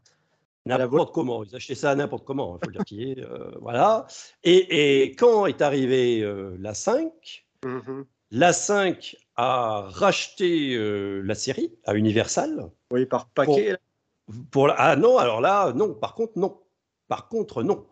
Euh, la 5 a diffusé toute la série, la 5. Oui, oui. Ils étaient, ils étaient ce qui était bien avec la 5, on peut critiquer la 5 pour d'autres raisons, mais ce qui était bien avec la 5, c'est que quand ils achetaient la série, ils achetaient toute la série. ouais, voilà, ouais. Bon, ils diffusaient un peu la programmation, c'était aussi un peu anarchique. Tu avais un épisode à 15h, après tu avais un autre épisode à 8h du matin. Enfin bon, bref, ça, ça c'est la programmation de la 5, on va pas en parler parce que. Ils voulaient remplir, euh, la, journée, quoi, je veux dire. C'est ça. Hein. C'est ça, c'est ça. Il fallait, euh, c'était. Hein. C'est ça. Alain Carazé, il disait, hein, je crois, dans une, de une des émissions, il disait qu'il fallait remplir. Quoi. Donc, ils achetaient, et puis ah, et ça diffusait. Quoi. Ah, c'est bien. Je vois que tu as écouté euh, l'ancienne émission. Ça, c'est un bon point. D'ailleurs, c'est bien. D'ailleurs, j'incite tous les autres à faire de même que toi. Hein. à écouter aussi. à écouter aussi. Oui, oui, tu as tout à fait raison. En fait, la 5, elle a acheté, euh, elle a acheté toute la série de l'homme qui, qui valait 3 milliards. Mais euh, en fait, euh, ce qu'elle faisait, elle s'est dit, pas bête, quelque part, c'est pas bête, mais elle s'est dit, bon, on a un paquet d'épisodes qui n'ont pas été doublés quand même. Hein. Mmh mmh Qu'est-ce qu'on fait? Est-ce qu'on les fait doubler en France? Ça va coûter bonbon. Ah oui, une blinde. Ou est-ce qu'on va être malin? Et on va essayer de voir s'il n'y a pas une version canadienne, québécoise, eh qui, va coûter, qui va coûter, bien évidemment, ce que tout le monde peut comprendre, beaucoup moins cher. Ben oui. C'est uniquement pour ça qu'on a des épisodes québécois. C'est parce que la 5 voulait faire des économies, c'est tout. Voilà, voilà. Ils n'allaient pas redoubler en France, t'imagines? Le nombre qui. Parce que je crois, en gros, hein, ce que j'avais lu, c'était qu'il y avait une cinquantaine d'épisodes doublés en France et une cinquantaine euh, québécois. Alors t'imagines, une cinquantaine encore à redoubler? Oh non, mais ça aurait coûté une blinde, quoi pour une série comme ça. quoi. C'était trop. quoi. C'est voilà, hein. c'est ça. Ça me fait un peu mal au ventre, parce que quand je vois des grandes séries comme Starsky Hutch, c'est toujours les mêmes voix. Tu te regardes euh, d'autres séries, euh, je sais pas, tu entends toujours les, les, voix du début à la fin, hein, tu vois. Mais là, l'homme 3 milliards, c'est vrai, ah, ils n'ont pas eu de bol. Enfin, ça, c'est comme ça, c'est voilà, hein, c'est ça s'est passé comme ça, quoi. Voilà. Mais bon, c'est pas grave. Hein. Maintenant, en plus, maintenant, on peut avoir la version originale facilement sous-titrée. Donc, si c'est gênant, on regarde la VO. Bon, mais c'est vrai qu'à l'époque, c'est vrai que c'est surprenant. Quoi. Mmh. Voilà, et tout à fait. Et d'ailleurs, ce procédé sera repris, là je fais aussi une petite parenthèse, euh, sera repris par M6 pour l'incroyable Hulk. L'incroyable mmh. Hulk, quand ils ont racheté, quand M6 a racheté l'incroyable Hulk, c'était pareil. TF1, quand ils ont diffusé Hulk au début des années 80, ils n'ont pas acheté toute la série. Ils ont acheté un certain nombre d'épisodes qu'ils ont doublés. Et M6 mmh. a fait, a pris exemple sur la 5, on dit, bah tiens, ça c'est une bonne idée qu'ils ont fait la 5. On va faire la même chose avec Hulk on va prendre du doublage québécois. Si tu regardes mmh. bien euh, Hulk, tu as aussi un acteur québécois dans certains épisodes. Oui, oui, oui, oui, oui. tu as pu la voix, euh, la belle voix là, de Banner, je ne sais plus comment il s'appelait. Euh, bah, la voix d'Actarus, la voix de. Comment il s'appelait déjà oui, oui, comment il s'appelait? Tu as raison. Moi aussi, je cherche son nom. Comment il s'appelait euh, Je ne sais plus. J'avoue que je ne sais plus le nom de, de l'acteur français qui a une voix très chaleureuse, très, très belle. Hein. Euh, en effet, il a, il a doublé euh, Actarus dans le dessin animé Goldorak. il a doublé donc Bill Bixby pour l'incroyable Hulk. Et non, non, il était très bien en effet. Et on n'a plus cette voix-là française, on a la voix bah, de l'acteur québécois. Et je ne sais pas si toi, ça, ça, te le fait, mais c'est vrai qu'on s'habitue vite à ces voix françaises, à ces voix de Jacques Deschamps, Dominique euh, Macabois, qui fait la voix de Lindsay Ah oui, oui, tu sais bien d'en parler, c'est bien d'en parler, tu as raison. Elle est très gentille, elle m'a fait des dédicaces et tout, euh, voilà, c'est incroyable.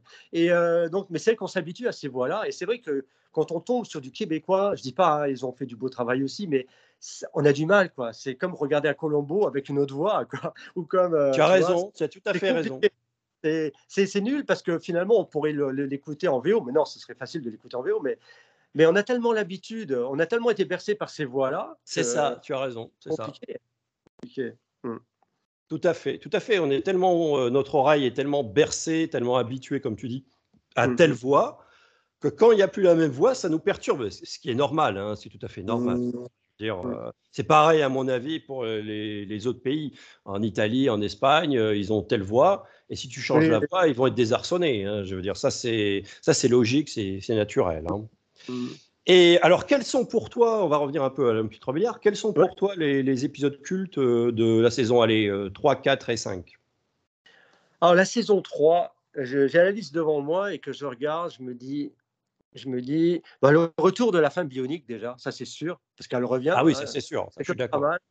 Bon, euh, ça c'est assez sympa. Qu'est-ce qu'il y a encore? Il y a euh, Super Duel avec. Ben, euh, avec oui, c'est le retour de Barney Miller. Barney Miller, et ça j'adore parce que la scène que j'adore, c'est un moment, Steve, il n'est pas au courant, mais qu'ils ils sont en train de remettre en route Barney Miller. Quoi. Ils sont en train de lui remettre le, la, bionique, quoi. Alors, il est dégoûté. Il est, tu vois qu'il est complètement perturbé. Il va voir Oscar, il dit Mais qu'est-ce que vous faites? Ça va pas, non? Et si, si, mais t'inquiète pas, euh, il va être surveillé. Et puis, bon, ça part en sucette, quoi, c'est clair. Voilà, ça, j'adore cet épisode-là, quoi. Et puis, il y a encore quoi? Bah, Bienvenue Jamie aussi. Bienvenue Jamie, c'est le. Euh, je crois que c'est le. Est-ce qu'on peut dire que c'est. Est-ce qu'on peut dire que c'est le, le backdoor pilote? Oui, oui, oui, oui. Ouais, ouais. Oui, oui. Et c'est vrai que c'est. Euh, parce qu'il est en plus, euh, Bienvenue Jamie, je crois que c'est. Il était en deux parties, non C'est ça? Oui, oui, oui, Il, il est, alors je veux pas dire, il me semble que, en effet, tu as raison. Il me semble que la première partie, ça c'est malin, hein, malin hein, de la part de ABC à l'époque. La première partie euh, est dans L'homme qui valait 3 milliards. Mmh Et la seconde partie, ça ouvrait justement la première saison de Super Jimmy. Mmh Mais apparemment, je crois qu'il voulait pas mélanger ou Super Jimmy, il voulait quand il diffusait pas, euh, comment dire ça, il voulait vraiment que Super Jimmy soit à part de l'homme qui est 3 milliards, alors que c'était la même chose finalement. C'est ça qui est un peu dommage, quoi. C'est vrai que, bon, à l'époque c'était comme ça, hein. c'était pas, voilà. Mais c'est vrai que, alors aussi, sinon au niveau, euh, sinon euh, épisode, il y a l'empreinte du diable. Alors ça, franchement, pour moi, c'est vraiment l'épisode culte, quoi. Parce que je sais pas, c'est, il m'a tellement marqué étant enfant, le Bigfoot avec ses yeux brillants, le tunnel de glace, tout ce que tu veux là-dedans. Et ça, je l'ai adoré, cet épisode-là en deux parties. Quoi. Vraiment, je crois que c'est mon préféré. Quoi. De tout, ce sera mon préféré. Quoi. Même si c'est pas. Voilà, il y, a mieux, hein, mais je trouve qu'il est magnifique, quoi, celui-ci. Il, il, résume un peu l'esprit euh, l'esprit de la série. Quoi. Il y a tout dedans. Il y a des extraterrestres, il y a, tout. Quoi. Alors, justement, ben, alors, justement, là, on va confronter euh, deux avis contraires. Euh, moi, j'ai du mal, honnêtement Mmh. J'ai du mal avec ces épisodes-là, trop science-fiction. Mmh. parce que pour moi, ça, on sort de la réalité, pour moi. Ah, bah euh, on sort beaucoup trop de la réalité. Euh, dès qu'il y a des épisodes, que ce soit d'ailleurs Super Jimmy ou L'homme qui est trop bien, avec des extraterrestres, moi, je les regarde pas. Ah j'ai beaucoup, parce que j'ai beaucoup de mal, honnêtement, j'ai beaucoup de mal parce que pour moi, je, pour moi, l'homme qui est 3 milliards, Super Jimmy, euh, même si il y a un côté un peu super héros, d'accord, mais il y a un côté vachement réaliste. Vachement euh, scientifique quand même. L'OSI, ça veut dire, euh, je ne sais plus, organisation scientifique, euh, je sais pas quoi. Il y a un côté scientifique sérieux, de, tu vois ce que je veux dire. Donc dès que ça part en, en, science-fiction, en soucoupe volant, alors moi, je n'adhère plus du tout. Donc pour moi, mais ça c'est très subjectif. Hein. je sais très bien comme toi, je sais très bien que les fans comme toi, ils sont dithyrambiques sur Bigfoot mm. et compagnie. Ça, je, veux bien l'entendre, mais voilà, moi, moi non, moi, c'est pas pour moi. C'est vrai que l'épisode-là, oui, il est très euh, oh, fantaisiste, quoi. C'est sûr, il y a extraterrestre, tout ça. Et ça résume pas la série. Enfin, j'ai dit, c'est moi, je me contredis. Mais ça, j'ai dit, ça résume la série. Non, parce que, ouais, comme tu disais, il y avait des, épisodes très sérieux, des épisodes euh, euh, vraiment bien faits, quoi. Et là, c'est vrai, moi, j'adore la science. Enfin, j'aime bien tout ce qui est robots, tout ce qui est euh, extraterrestre. C'est pour ça que là-dedans, bah, j'adore parce que tu as des extraterrestres, des robots, des machins, des trucs. Mais voilà, ça fait partie du truc. Après, on aime, on n'aime pas, c'est clair. Je comprends tout à fait. Hein, c'est, voilà quoi. Et après, est-ce que tu as d'autres épisodes qui t'ont marqué? Bah, De la saison 3 euh, Bon, après, non, parce qu'il y a Le Pharaon, c'est pas génial. Euh, Tania, pas terrible. La retraite, bon, euh, Le Grand Frère, non. Après, saison 4, bon, tu as le retour du Scalper? Bon, pourquoi pas on va dire pourquoi pas, hein, ils font le retour. il va même revenir, tu te rends compte qu'ils ont tiré sur la corde hein, avec Bigfoot. Hein, parce que il y a un épisode de 45 minutes dans la saison 5. Oui, et en plus, ça n'a plus trop de rapport parce qu'on voit plus du tout les extraterrestres qui le protégeaient. Après, il devient à moitié humain, on ne sait pas pourquoi, parce qu'apparemment, il fait une espèce de. Il est dans une espèce de, de, machine qui le transforme à moitié, euh, moitié, euh, moitié machine, à moitié humain. voilà, c'est pour ça que je dis. Voilà, c'est pour ça que je dis, moi, ça, ça me gêne un peu, parce que surtout peut-être, en effet, cet épisode-là euh, de la saison 5, on rentre trop dans un truc euh, comics. Tu vois ce que je veux dire? Et je pense, je pense qu'à l'époque, bah, tu m'étonnes, c'était en quelle année? 77 Ben voilà, 77, qu'est-ce qu'il y avait? Il y avait, bah, on parlait à fond de la science-fiction, C'est lié, tu raison. Bah, tu regardes Super Jimmy, elle y a influencé hein, la saison 3 quand même il y a quelques trucs quand même, elle est un peu influencée par certains, certains trucs. C'est vrai, c'est vrai, c'est vrai. Certains épisodes, tu vois des extraterrestres, des trucs comme ça, des soucoupes volantes, des trucs. Tu sens qu'il y a quand même. Bah, tu regardes Wonder Woman, hein, quand même. là aussi, tu rigoles parce que tu vois des extraterrestres avec des, des collants, euh, des collants euh, un peu brillants, avec des, des trucs qui clignotent. Tu dis waouh. Mais c'est l'époque, c'est comme ça. Hein, ça a été tourné dans les années là, donc euh, voilà quoi c'est vrai que saison 3, voilà. Mais saison 4, donc, euh, les, qu'est-ce que je pourrais dire, saison 4 Oui, là, pour la Alors, moi, je ne sais pas si tu es d'accord avec moi, je trouve que en, les deux parties euh, de la sonde de la mort, il, est bien. Oui, celui-là, oui, oui, il est bien, parce que c'est vraiment. Euh, c'était, c'était, c'était sympa. C'était bien, c'était une bonne idée, quoi, d'amener ça, une sonde qui va aller sur Vénus et qui se retrouve sur la Terre et qui réagit comme si elle était sur Vénus, quoi. C'est génial, génial, quoi c'est vraiment bien foutu. En deux, deux parties, ouais. Il y avait ça, il y avait quoi encore? Il y avait euh, pour la vie d'Oscar. Donc, euh, comme tu disais, le, il y avait, euh, bah, c'était en trois parties, je crois. Il y avait une ça c'était un épisode excellent, un, épisode culte hein, quand même. Hein. Hein, c'est ça, avec les fembots. c'est la première fois qu'on les, qu'on les voit, on est d'accord. Oui, oui, oui, c'était la première fois. Ouais. Et après, on les revoit chez Super Jimmy dans la saison 3, je crois, dans les fembots à Las Vegas. Je crois que c'était ça, à Las Vegas. C'est ça, c'est ça. On se demande pourquoi à Las Vegas, mais bon, pourquoi pas. Voilà, quoi, Mais c'est vrai que c'est étonnant. Quoi. Mais... Ouais, ils ont essayé de tirer, comme tu dis, sur la corde. Hein, ils ont essayé de faire des choses. Quoi. Mais c'est vrai que saison 4, ouais, je suis. Bon, voilà, quoi. je vois pas trop plus de, de quoi d'autres épisodes. Bon, la sonde de la mort, comme tu disais, mais après, non, je vois pas d'autres épisodes. Quoi. Je sais pas, Alors, il y a un épisode, il faut qu'on en parle quand même hein, de ça. Même si c'est pas une bonne idée, on est d'accord, mais enfin, il faut en parler au cours de cette saison 4. Euh, et mhm. moi, j'ai découvert, parce que c'était excellent, euh, avec les DVD euh, Universal qui sont sortis en 2006 en France, mhm. j'ai pu découvrir des épisodes qui, pour moi, et pour d'autres, à mon avis aussi, étaient restés inédits. Mhm. Et au cours de cette saison 4, et bien sûr jamais doublé en français, hein, donc c'est pour ça qu'on n'a que la VO sous-titrée, mhm. euh, on avait le Bionic Boy. Ils ont essayé de ah. dire, bon, on a la femme bionique, et pourquoi, pas, aurait, pourquoi pas on va faire un rejeton euh, ouais, ouais, Ils ont un rejeton, il y avait Bionic Boy. Il y avait, hein. Ils ont essayé, ouais. Mais apparemment, j'avais lu que l'Imagor, dans son contrat, où il avait demandé, je ne sais plus, à ses avocats, qu'il n'y ait pas d'autres séries qu'après Super Jimmy, parce qu'il ne voulait pas euh, un Bionic Boy en série, un chien, un chien bionique en série. Apparemment, il avait raison, il avait raison. y avait une clause. Et je comprends, parce que lui, en plus, c'était lui la vedette de la série L'homme 3 milliards. Super Jimmy, bon, elle est là grâce un peu à lui aussi. Et il n'avait pas envie d'avoir euh, un Bionic Boy, un Max le chien euh, en série à côté, quoi, qui fasse la, concurrence. Quoi. Et par contre, il ne voulait pas ça dans sa, dans sa série non plus. Il ne voulait pas de chien, il ne voulait rien. Voilà, il voulait tout ça. Quoi. Et oui, donc, mais, euh, malheureusement, apparemment, il n'a pas eu le choix. Et la production a imposé un épisode en deux parties, The Bionic Boy. Et à mon avis, à mon avis, il y a de fortes chances que avec cet épisode en deux parties, il voulait lancer une autre série, je pense, avec euh, le garçon bionique. À mon avis, c'est possible. Hein.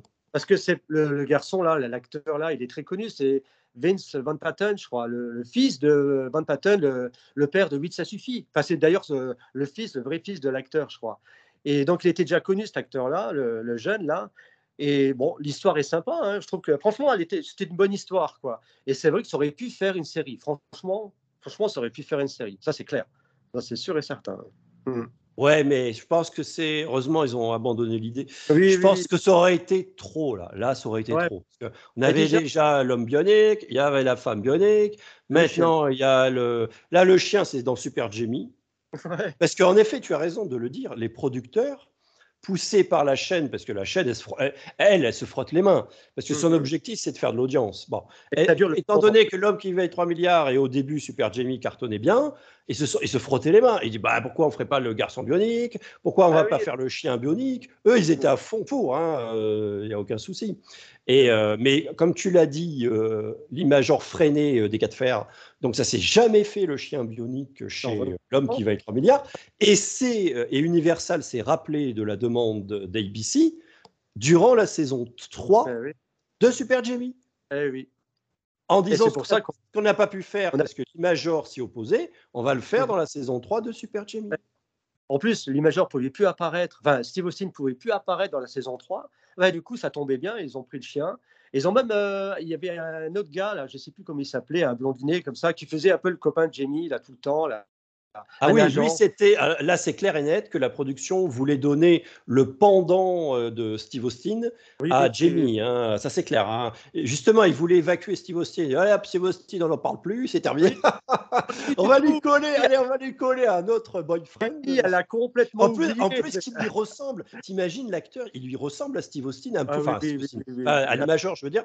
Il ressemble. Il y a, enfin, il n'est pas, c'est pas son jumeau, mais il, ressemble un peu pour faire penser à. Ah euh, ah, moi, je suis convaincu. Moi, je suis convaincu de ça. Hein, Est-ce qu'ils ont fait exprès Ce qui est marrant, c'est que, à une petite parenthèse, cet acteur-là, je ne sais plus le, son nom dans, dans l'épisode, c'est l'agent, je ne sais plus quoi là. Et dans le, retour de l'homme qui est trois mères de Super Jimmy, le téléfilm de 1987, ils en parlent de lui. Ils disent mais machin, mais il est mort. Et c'est pour ça que Jimmy, à un moment, elle fait une dépression, elle se rappelle de Steve. Enfin bref, ils parlent de lui. Alors c'est bien parce qu'il y a un petit lien qui est resté encore dans le téléfilm donc ils n'ont pas tout coupé, quoi, tu vois? Il y a, et je veux dire que, voilà, on en reparlera du, des téléfilms des années 80, mais c'est vrai qu'il y a encore un petit lien de, de, la série dans les téléfilms, quoi. C'est vrai, c'est vrai.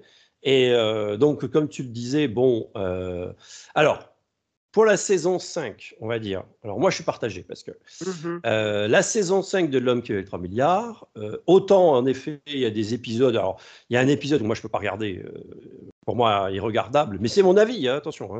Euh, c'est l'épisode où ça se passe, euh, je ne sais plus le titre, euh, une île mystérieuse ou je ne sais pas quoi, où il est sur une île, on ne sait pas où. Je ne sais même plus, je ne connais même plus l'intrigue honnêtement. Et alors, j'ai vu quelques images, je dis non, ça c'est pas à faire. c'est The Lost Island, il n'a jamais, été, jamais été doublé cet épisode-là, jamais. C'est ça. Ils ont été tournés à Tahiti, je ne sais pas où. C'est ça. Mais c'est vrai, c'est une.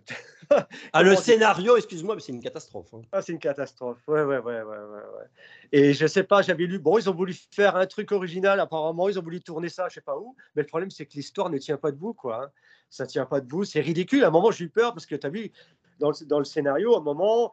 Euh, tu as, un satellite qui retombe, je sais pas où, sur une île qui est, euh, qui est un petit peu mystérieuse, là, qui est un peu euh, cachée par, par une population.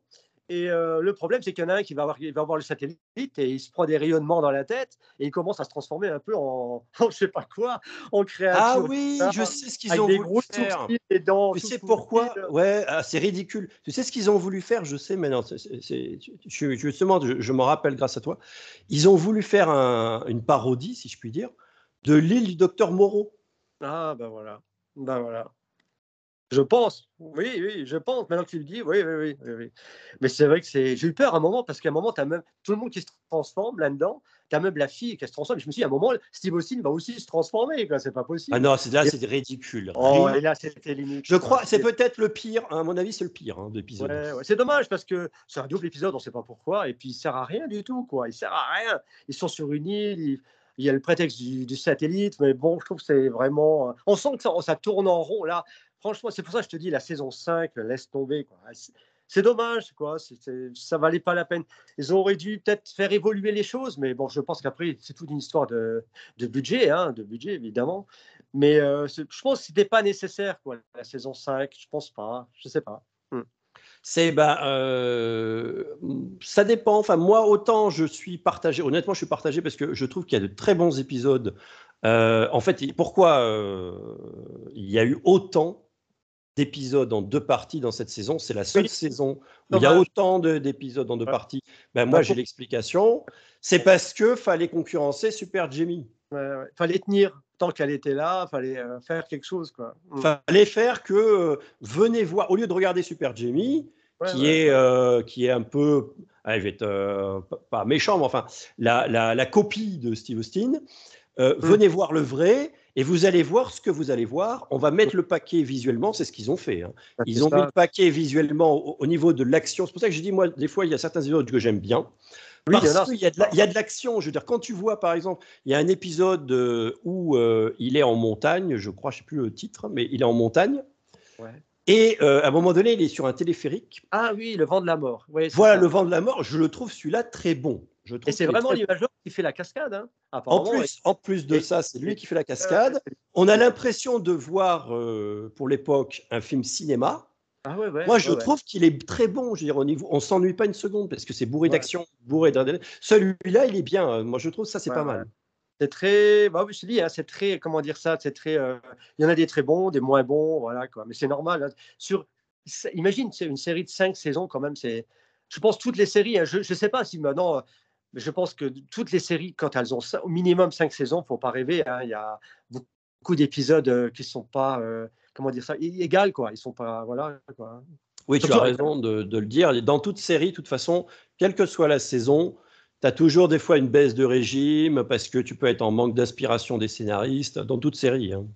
Et puis je te dis, l'homme 3 milliards, c'est comme une série qui a, qui a eu du bol, bon, déjà à sortir en, en, en- en série, hein, tu as vu, parce qu'elle vient de loin déjà, elle vient d'un roman, elle vient d'un télé, de deux téléfilms qui ont failli, pas, qui ont failli, la, qui, ont failli la, tuer le projet. Après, il y a eu bon, les saisons 1, 2, après, il y a eu, heureusement qu'il y a eu Super Jamie, après.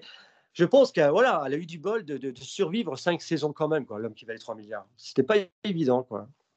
Ah oui, tout à fait, tout à fait. C'est vrai que euh, bon, bah, Et- saisons, c'est déjà pas mal. Ouais, c'est un beau concept, mais bon, après, il faut le faire durer, c'est pas évident, quoi. Maintenant, ce serait facile parce que avec les moyens qu'on a, on ferait des histoires incroyables. Mais à l'époque, franchement, c'était très artisanal, c'était très. euh, quand tu sortais faire un tournage, euh, j'ai déjà vu des photos, c'était des gros ca- camions, des grosses caméras énormes, et, et pour faire du ralenti, ben, il fallait que le pauvre cinéma-major court comme un malade, ou euh, saute sur un, sur un trampoline, ou saute d'un escabeau, ou euh, tu vois, ou traverse une porte en bois, euh, tu vois c'était vraiment pas du euh, voilà comme maintenant quoi où tout est plus facile quoi Ah oui, tout à fait, tout à fait. Et dans, d'ailleurs, ce qui est intéressant, c'est que y a- y a- à Hollywood, il y a toujours eu un effet de mode. À la télévision, toujours. Euh, c'est clair et net.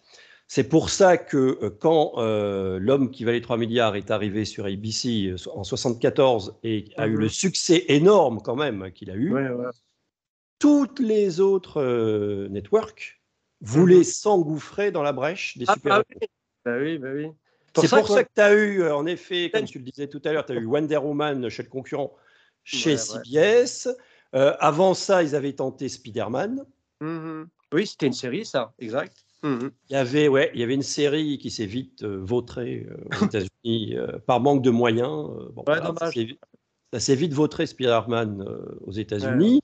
Le concurrent en 77, le concurrent NBC qui voulait son Steve Austin, mhm. a fait L'homme de l'Atlantide. Ouais. Ouais, ouais, ouais. Et l'homme de l'Atlantide, euh, je fais une petite parenthèse, euh, le concept, pourquoi pas, était prometteur.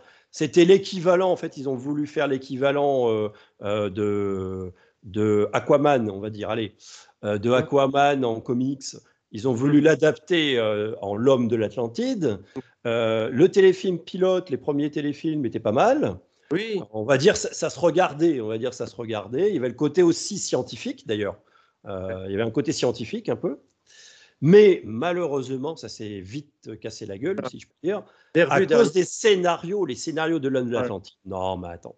Il y en a, ouais, avec le. Tu te rappelles la créature en caoutchouc, là, le gros. Euh, je sais plus, il y, a des choses, mais de... vraiment qui font rigoler maintenant, quoi. Par contre, Schubert, j'ai adoré quand il y avait Schubert, quoi. Ah, c'est vrai, moi aussi, je suis d'accord avec toi. Ah, j'adore, j'adore ce personnage-là. Il est euh, heureusement qu'il était là, quoi, parce que franchement, sinon, euh, c'était le méchant, le fou, quoi, le fou de service, quoi. Non, c'était génial. Mais c'est vrai, comme tu dis, il y a eu ça. Et puis, il y a eu L'homme invisible, tu te rappelles? Ça, c'est pas rien non plus, L'homme invisible. Alors, écoute, tu as eu euh, David McCallum avec euh, son masque qui, qui enlevé. Et tu as eu l'autre, le nouvel homme invisible avec la montre. Donc, ça aussi, ça faisait partie de cette période de l'homme qui avait 3 milliards, où justement, il y avait cette mode, comme tu dis, cette mode d'agents, de, de, euh, d'agents secrets, super-héros, quoi. Voilà, quoi. Et tu sais que les deux, pour les deux versions de l'homme invisible, qui mhm. était aux manettes Eh ben, un certain ah. Harvey Bennett. Ah. oui. oui, oui, oui. Ah, il avait de l'idée, hein. franchement. c'est dingue quand même. Ah ouais, il s'est dit, l'homme invisible, ça peut que cartonner. Malheureusement, ça n'a pas été le cas pour les deux séries. Ça s'est vite arrêté pour les deux séries. Hein, je pense, aussi par les scénarios, quoi par les moyens, les scénarios, parce que qu'est-ce que tu voulais faire? Un homme invisible, qu'est-ce que tu pouvais faire? À un moment, tu, tu, tu filmais, euh, je ne sais pas, des, des, stylos, des machins, oh, ça fait bizarre. C'est vrai qu'ils étaient un petit peu en manque de voilà d'idées, je pense. Ouais, voilà. Ah oui, tout à fait. C'est vrai que c'était, c'est vrai que c'est difficile de, de, parce que le, le, je pense que le, la difficulté, parce que pour que tu fasses de l'audience, enfin en tout cas une grosse audience à mon mmh avis, Mmh. il faut que toute la famille regarde. Ah oui, oui, oui. Donc, du coup, ça veut dire quoi, de mon point de vue? Ça veut dire que tu dois faire des scénarios qui peuvent intéresser toute la famille et non pas le, que le jeune public. Et c'est ce qui s'est passé pour l'homme qui avait 3 milliards. Ils ont, l'imageur disait, alors, bon, je, pense que c'était vrai, il disait, j'ai voulu faire une série que tout le monde regarde, les, les grands-parents, les parents et les enfants. Et il avait raison. Il voulait, en plus, il disait, je voulais pas de violence, que les, les méchants, quand ils tombent par terre, ben, ils se relèvent. Et c'est vrai, Bon, il n'y a que quelques épisodes où il y a, c'est vrai, des gens qui meurent. Hein, bon. Mais en règle générale, ça allait. Tout le monde pouvait regarder l'homme qui avait 3 milliards. Et c'est d'ailleurs pour ça que ça avait très bien marché pour les enfants et pour les adultes. Quoi. Mmh. Ouais, tout à fait, tout à fait. Voilà, c'est ça la difficulté à mon avis qu'ils ont eu, c'est ils n'arrivaient pas à avoir tout le public nécessaire, donc euh, en audience, ça, ça a vite, euh, ça s'est vite arrêté. Et puis ça devait en plus des fois, il y a des choix de programmation qui sont pas bons, hein, tout mmh simplement, parce qu'il suffit que tu mettes, euh, tu dis bon allez, on va essayer de, de de mettre euh, telle série, euh, mettre un peu en avant pour la booster. Si tu la mets en face euh, d'un blockbuster, c'est sûr que ça, risque aussi de se casser la gueule. Hein. Bah, L'homme qui valait 3 milliards, au début, il l'avait programmé, je crois, le vendredi soir et ça marchait pas hein, au début. Je crois les saisons 1 ou je sais plus quoi. C'était une catastrophe. Et heureusement, ils l'ont foutu le samedi soir et là, ça a marché. Mais au début, ils l'avaient foutu un vendredi soir et personne ne regardait. Quoi et elle a failli justement euh, passer à la trappe encore. C'est ça, c'est pour ça, elle revient de loin cette série, hein, vraiment. Hein. c'est incroyable, quoi. Ah oui, oui, oui ça, ça, ça, dépend. Mais ça dépend, en fait, ça dépend des fictions que tu as aux États-Unis mmh. pour la programmation américaine. Parce mmh que généralement, euh, généralement euh, tu, un blockbuster, enfin une série, le, programmateur américain, quel qu'il soit, quand il veut mettre en avant une série, il dit celle-là, c'est la série qui va générer euh, de l'audience. Mhm. Ils la mettent le dimanche soir. Mhm. Parce que la soirée du dimanche, c'est là où tu as le plus d'audience. Mhm. Comme chez nous en France. chez nous en France, pourquoi tu as le fameux, maintenant ça n'existe plus, ou pratiquement plus, tu as avant tu avais le fameux film du dimanche soir. Ah pourquoi c'était diffusé ce jour-là? C'est pas un hasard. C'est parce que le, le, le, le, plus de gens que tu pouvais capter, c'était ce soir-là. Ouais, oui, le jour-là. C'est pas le samedi Voilà, c'est ça. Le, Aux États-Unis, il faut surtout pas mettre une série que tu souhaites aller au long cours, si je puis dire, ni le vendredi soir, ni le samedi soir, parce que les gens sortent. Mmh, ils ne regardent pas la télé. Mmh. Voilà, donc ça va se casser la gueule au bout d'un moment. Mais je te dis, hein, le premier ils ont eu, ça, ça n'a pas été facile, quoi. Ça n'a pas été facile. Hein. On croirait comme ça, mais ça n'a pas été facile. Hein. C'est vrai que c'est. Voilà. Ah oui, ils ont bataillé, tout à fait. Ils ont bataillé pour l'imposer au départ. Après, ça a eu un succès, ben, on le sait, hein, un succès énorme euh, et tout. Et euh, pour en revenir à la saison 3 de Super Jimmy, donc en effet, il y a eu des épisodes qui n'étaient pas bons, comme euh, tout ce qui était lié aux extraterrestres et tout ça, je suis d'accord avec toi, ce sont les, les moins bons. Mais je voulais parler de cet épisode parce que ça, c'est une idée de génie de la production qui n'a pas eu lieu euh, bizarrement, euh, parce qu'ils n'ont pas eu l'idée, hein, tout simplement avec l'homme qui va 3 milliards. Dans l'homme qui va 3 milliards, il n'y a pas d'épisode de conclusion, ah, tandis que Super Jimmy, oui. Oui, c'est vrai, c'est vrai, c'est vrai. Adieu la liberté, non, c'est ça, je crois. Voilà, ah, il est, et c'est un, un des meilleurs épisodes de Super Jimmy. Vraiment, vraiment bien fait, parce que ça clôture, ouais, ça clôture finalement la, saison 3. Quoi. Il y a une fin au moins. Il voilà, c'est ça. Elle veut partir, et il l'empêche et elle est poursuivie. Enfin bref, c'est génial, génial. C'est là qu'on voit elle est un peu euh, prisonnière de, ce, de cette histoire de Bionic. Quoi. Et tu as, Oscar qui veut la défendre, etc. Non, vraiment, une belle fin, on va dire. Ouais, c'est une fin logique, on va dire. Hmm. Et le scénariste, euh, c'est euh, un certain De Souza. Le nom, ah. c'est De Souza. Euh, donc c'est un très bon épisode, c'est lui qui a écrit cet épisode-là. Mm-hmm. Et pourquoi j'en parle? Parce que figurez-vous que cet homme-là, plus tard, signera quand même le scénario de Piège de cristal. Ah. Je ne sais pas si tu le savais. Non. eh ben, Piège de cristal, le scénariste de Piège de cristal, c'est lui. Ah, Donc t'imagines que déjà, c'est pour ça qu'on voit la qualité, on voit la qualité d'écriture du gars. Mais euh, ouais, ouais. Mais de toute façon, dans les séries bioniques, hein, j'ai plus les noms en tête, mais il y a des grands noms. Hein. Il y a des grands noms qui faisaient des scénarios incroyables. Hein. Il y a, il y a cette dame que j'ai plus en tête qui faisait des scénarios, euh, même des, mmh, oui, des scénarios pour Star Trek, comme elle s'appelle. Ah, euh, elle est connue, quoi. Elle avait un pseudo un peu masculin parce qu'à l'époque, c'était mal vu les femmes qui faisaient des scénarios. Je sais plus son nom, dommage. Mais voilà, il y a des grands noms. Il y avait des grands noms pour des scénarios, quoi. C'était pas, c'est pas pris à la légère, quoi. C'est pour ça que des fois, on a des super épisodes qui tiennent la route, quoi. Mmh. Et là, cette saison 3 de Jamie, donc le, producteur, parce que alors là aussi, il faut que je fasse. Tout est intéressant parce que tout est lié en fait à Hollywood. C'est ça qui est passionnant. Euh, à la fin de la saison 2, mm-hmm. on va dire même mi-saison, hein, même mi-saison. Figurez-vous que donc le, celui qui chapeautait, qui était, qui était le producteur exécutif de Super Jimmy, c'était quand même, euh, c'était logique, euh, Kenneth Johnson. Ouais, ouais, ouais celui qui avait fait l'épisode de La femme bionique d'origine. Hein. Figurez-vous que Universal l'appelle, euh, on va dire au début de 77 pour résumer, en lui disant Kenneth, on pense à toi parce que la femme bionique, c'est l'homme qui trois milliards, tu nous a sauvés, voilà, donc on pense à toi. Figure-toi que euh, on souhaite faire un téléfilm qui peut éventuellement devenir une série si l'audience euh, si l'audience est là, mhm. sur l'incroyable Hulk. C'est à lui qu'ils ont téléphoné pour adapter l'incroyable Hulk. C'est dingue. Mhm.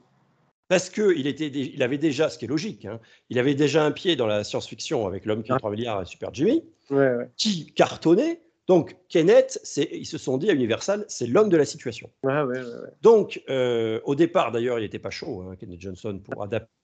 Mhm avait dans l'image euh, le comics. Euh, dit non, moi ça m'intéresse pas au début, il a refusé. Puis après, il s'est laissé convaincre, il a dit ok, banco, je le fais. Mhm. Donc tout ça pour dire quoi? Tout ça pour dire que Kenneth Johnson est parti de Super Jimmy courant 77. Ouais, ouais, au milieu de la saison 2, je crois, ou des saisons 2, C'est ça, c'est ça.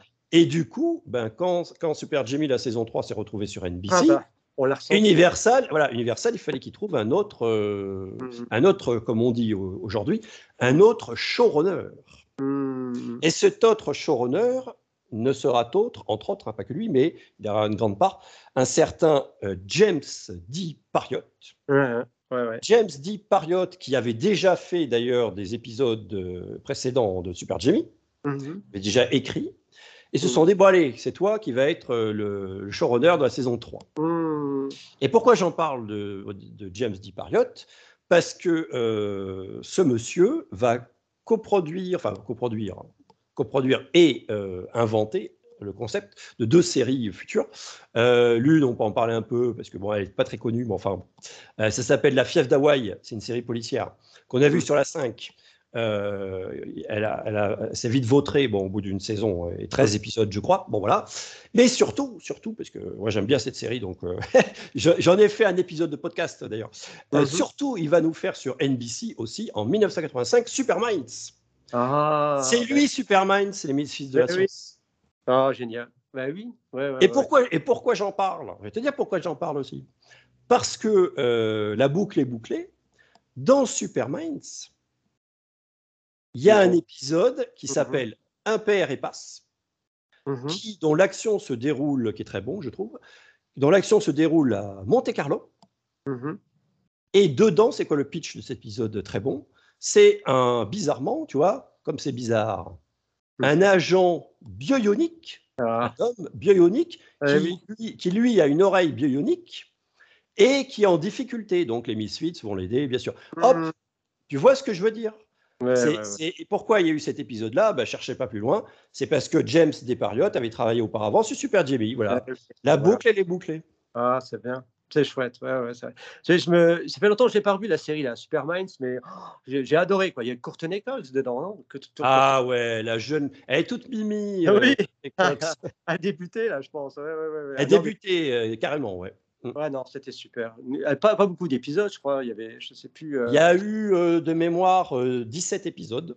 Oui, voilà. Mm.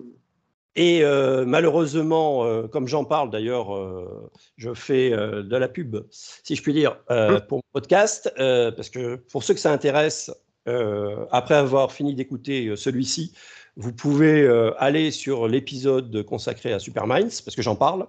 Hmm. Et euh, c'était, en fait, ça s'est cassé la gueule très vite. Pourquoi? Parce que euh, c'était la mode des super-héros des années 70 était passée. Ouais, ouais bah oui, c'est ça. Comme tu dis, c'est un effet de mode. Hein. Bah, si tu regardes un peu le, le genre de série qu'on avait à une certaine époque, les années 60, c'était western, 70, c'était policier SF, 80, bah, regarde, 80, c'est plus cascade, tu vois comment dire, tu avais quoi Tu avais, euh, avais K2000, tu avais beaucoup de véhicules. C'est ça. Des, choses comme ça. Après, ça revenait policier avec euh, je sais plus quoi, mais c'est des, des, voilà, ça reste pas dans le temps. Je veux dire, ça reste pas 10 ans, 20 ans. Ça reste peut-être 4-5 ans et encore. Et une fois que c'est passé, c'est passé, quoi. Mmh. C'est ça. Il y avait ça. C'était à la fois, c'était, moi j'ai envie de dire, à la fois c'était en retard par rapport à la mode des 70, comme tu l'as très bien dit, et trop en avance avec toutes les séries qu'il y a eu par la suite dans les années 2000, de super-héros, de les X-Men sont arrivés au cinéma. C'était malheureusement une époque entre les deux euh, où c'est pour ça que ça n'a pas marché. Et en plus de ça, NBC, mais pourquoi ils ont fait ça? NBC, en plus de ça, je parlais de la programmation tout à l'heure, mais tu vois que ça a une incidence, parce qu'ils euh, ils ont mis euh, Super Minds en face de Dallas. Comment ah. veux-tu qu'en face de Dallas, ça marche? C'est ah possible. C'est pas possible. Non, non. Tu vois, il y a des fois, tu te dis, mais ils réfléchissent avant de. Ils se sont dit, parce qu'ils se sont dit, je pense qu'ils se sont dit, forcément, sinon ils l'auraient pas fait, ils sont pas idiots, mais ils se sont dit, c'est une bonne idée, c'est un truc vachement fort, euh, euh, allez, on tente le coup. Mais au bout d'un moment, ça s'est vautré à cause de ça. Tu peux pas concurrencer Dallas, quoi, je veux dire. Non, non, non c'est un rouleau compresseur. Hein. non, non, c'était pas possible. Mais c'est vrai que c'est, euh, ça joue à rien, quoi, des fois. Mmh. Ça se joue à rien et il y a que, euh, je veux dire, ils ont tenté le coup euh, euh, et ça, ça a marché en tout cas pour quelques épisodes, hein, pas sur la durée. Mais cette programmation-là face à Dallas a marché avec K2000. K2000, à un moment donné, ils l'ont mis, je crois, en frontal pour un ou deux épisodes, ils ont testé parce que K2000 c'était tellement un raz-de-marée pour NBC mmh. que ça a marché. À un moment donné, K2000 était un peu au-dessus de, de, mmh. Dallas, voilà. Mais ah c'était très très très très très ponctuel. Hein, euh, voilà. Après, les, après Dallas a repris bien évidemment le, dessus.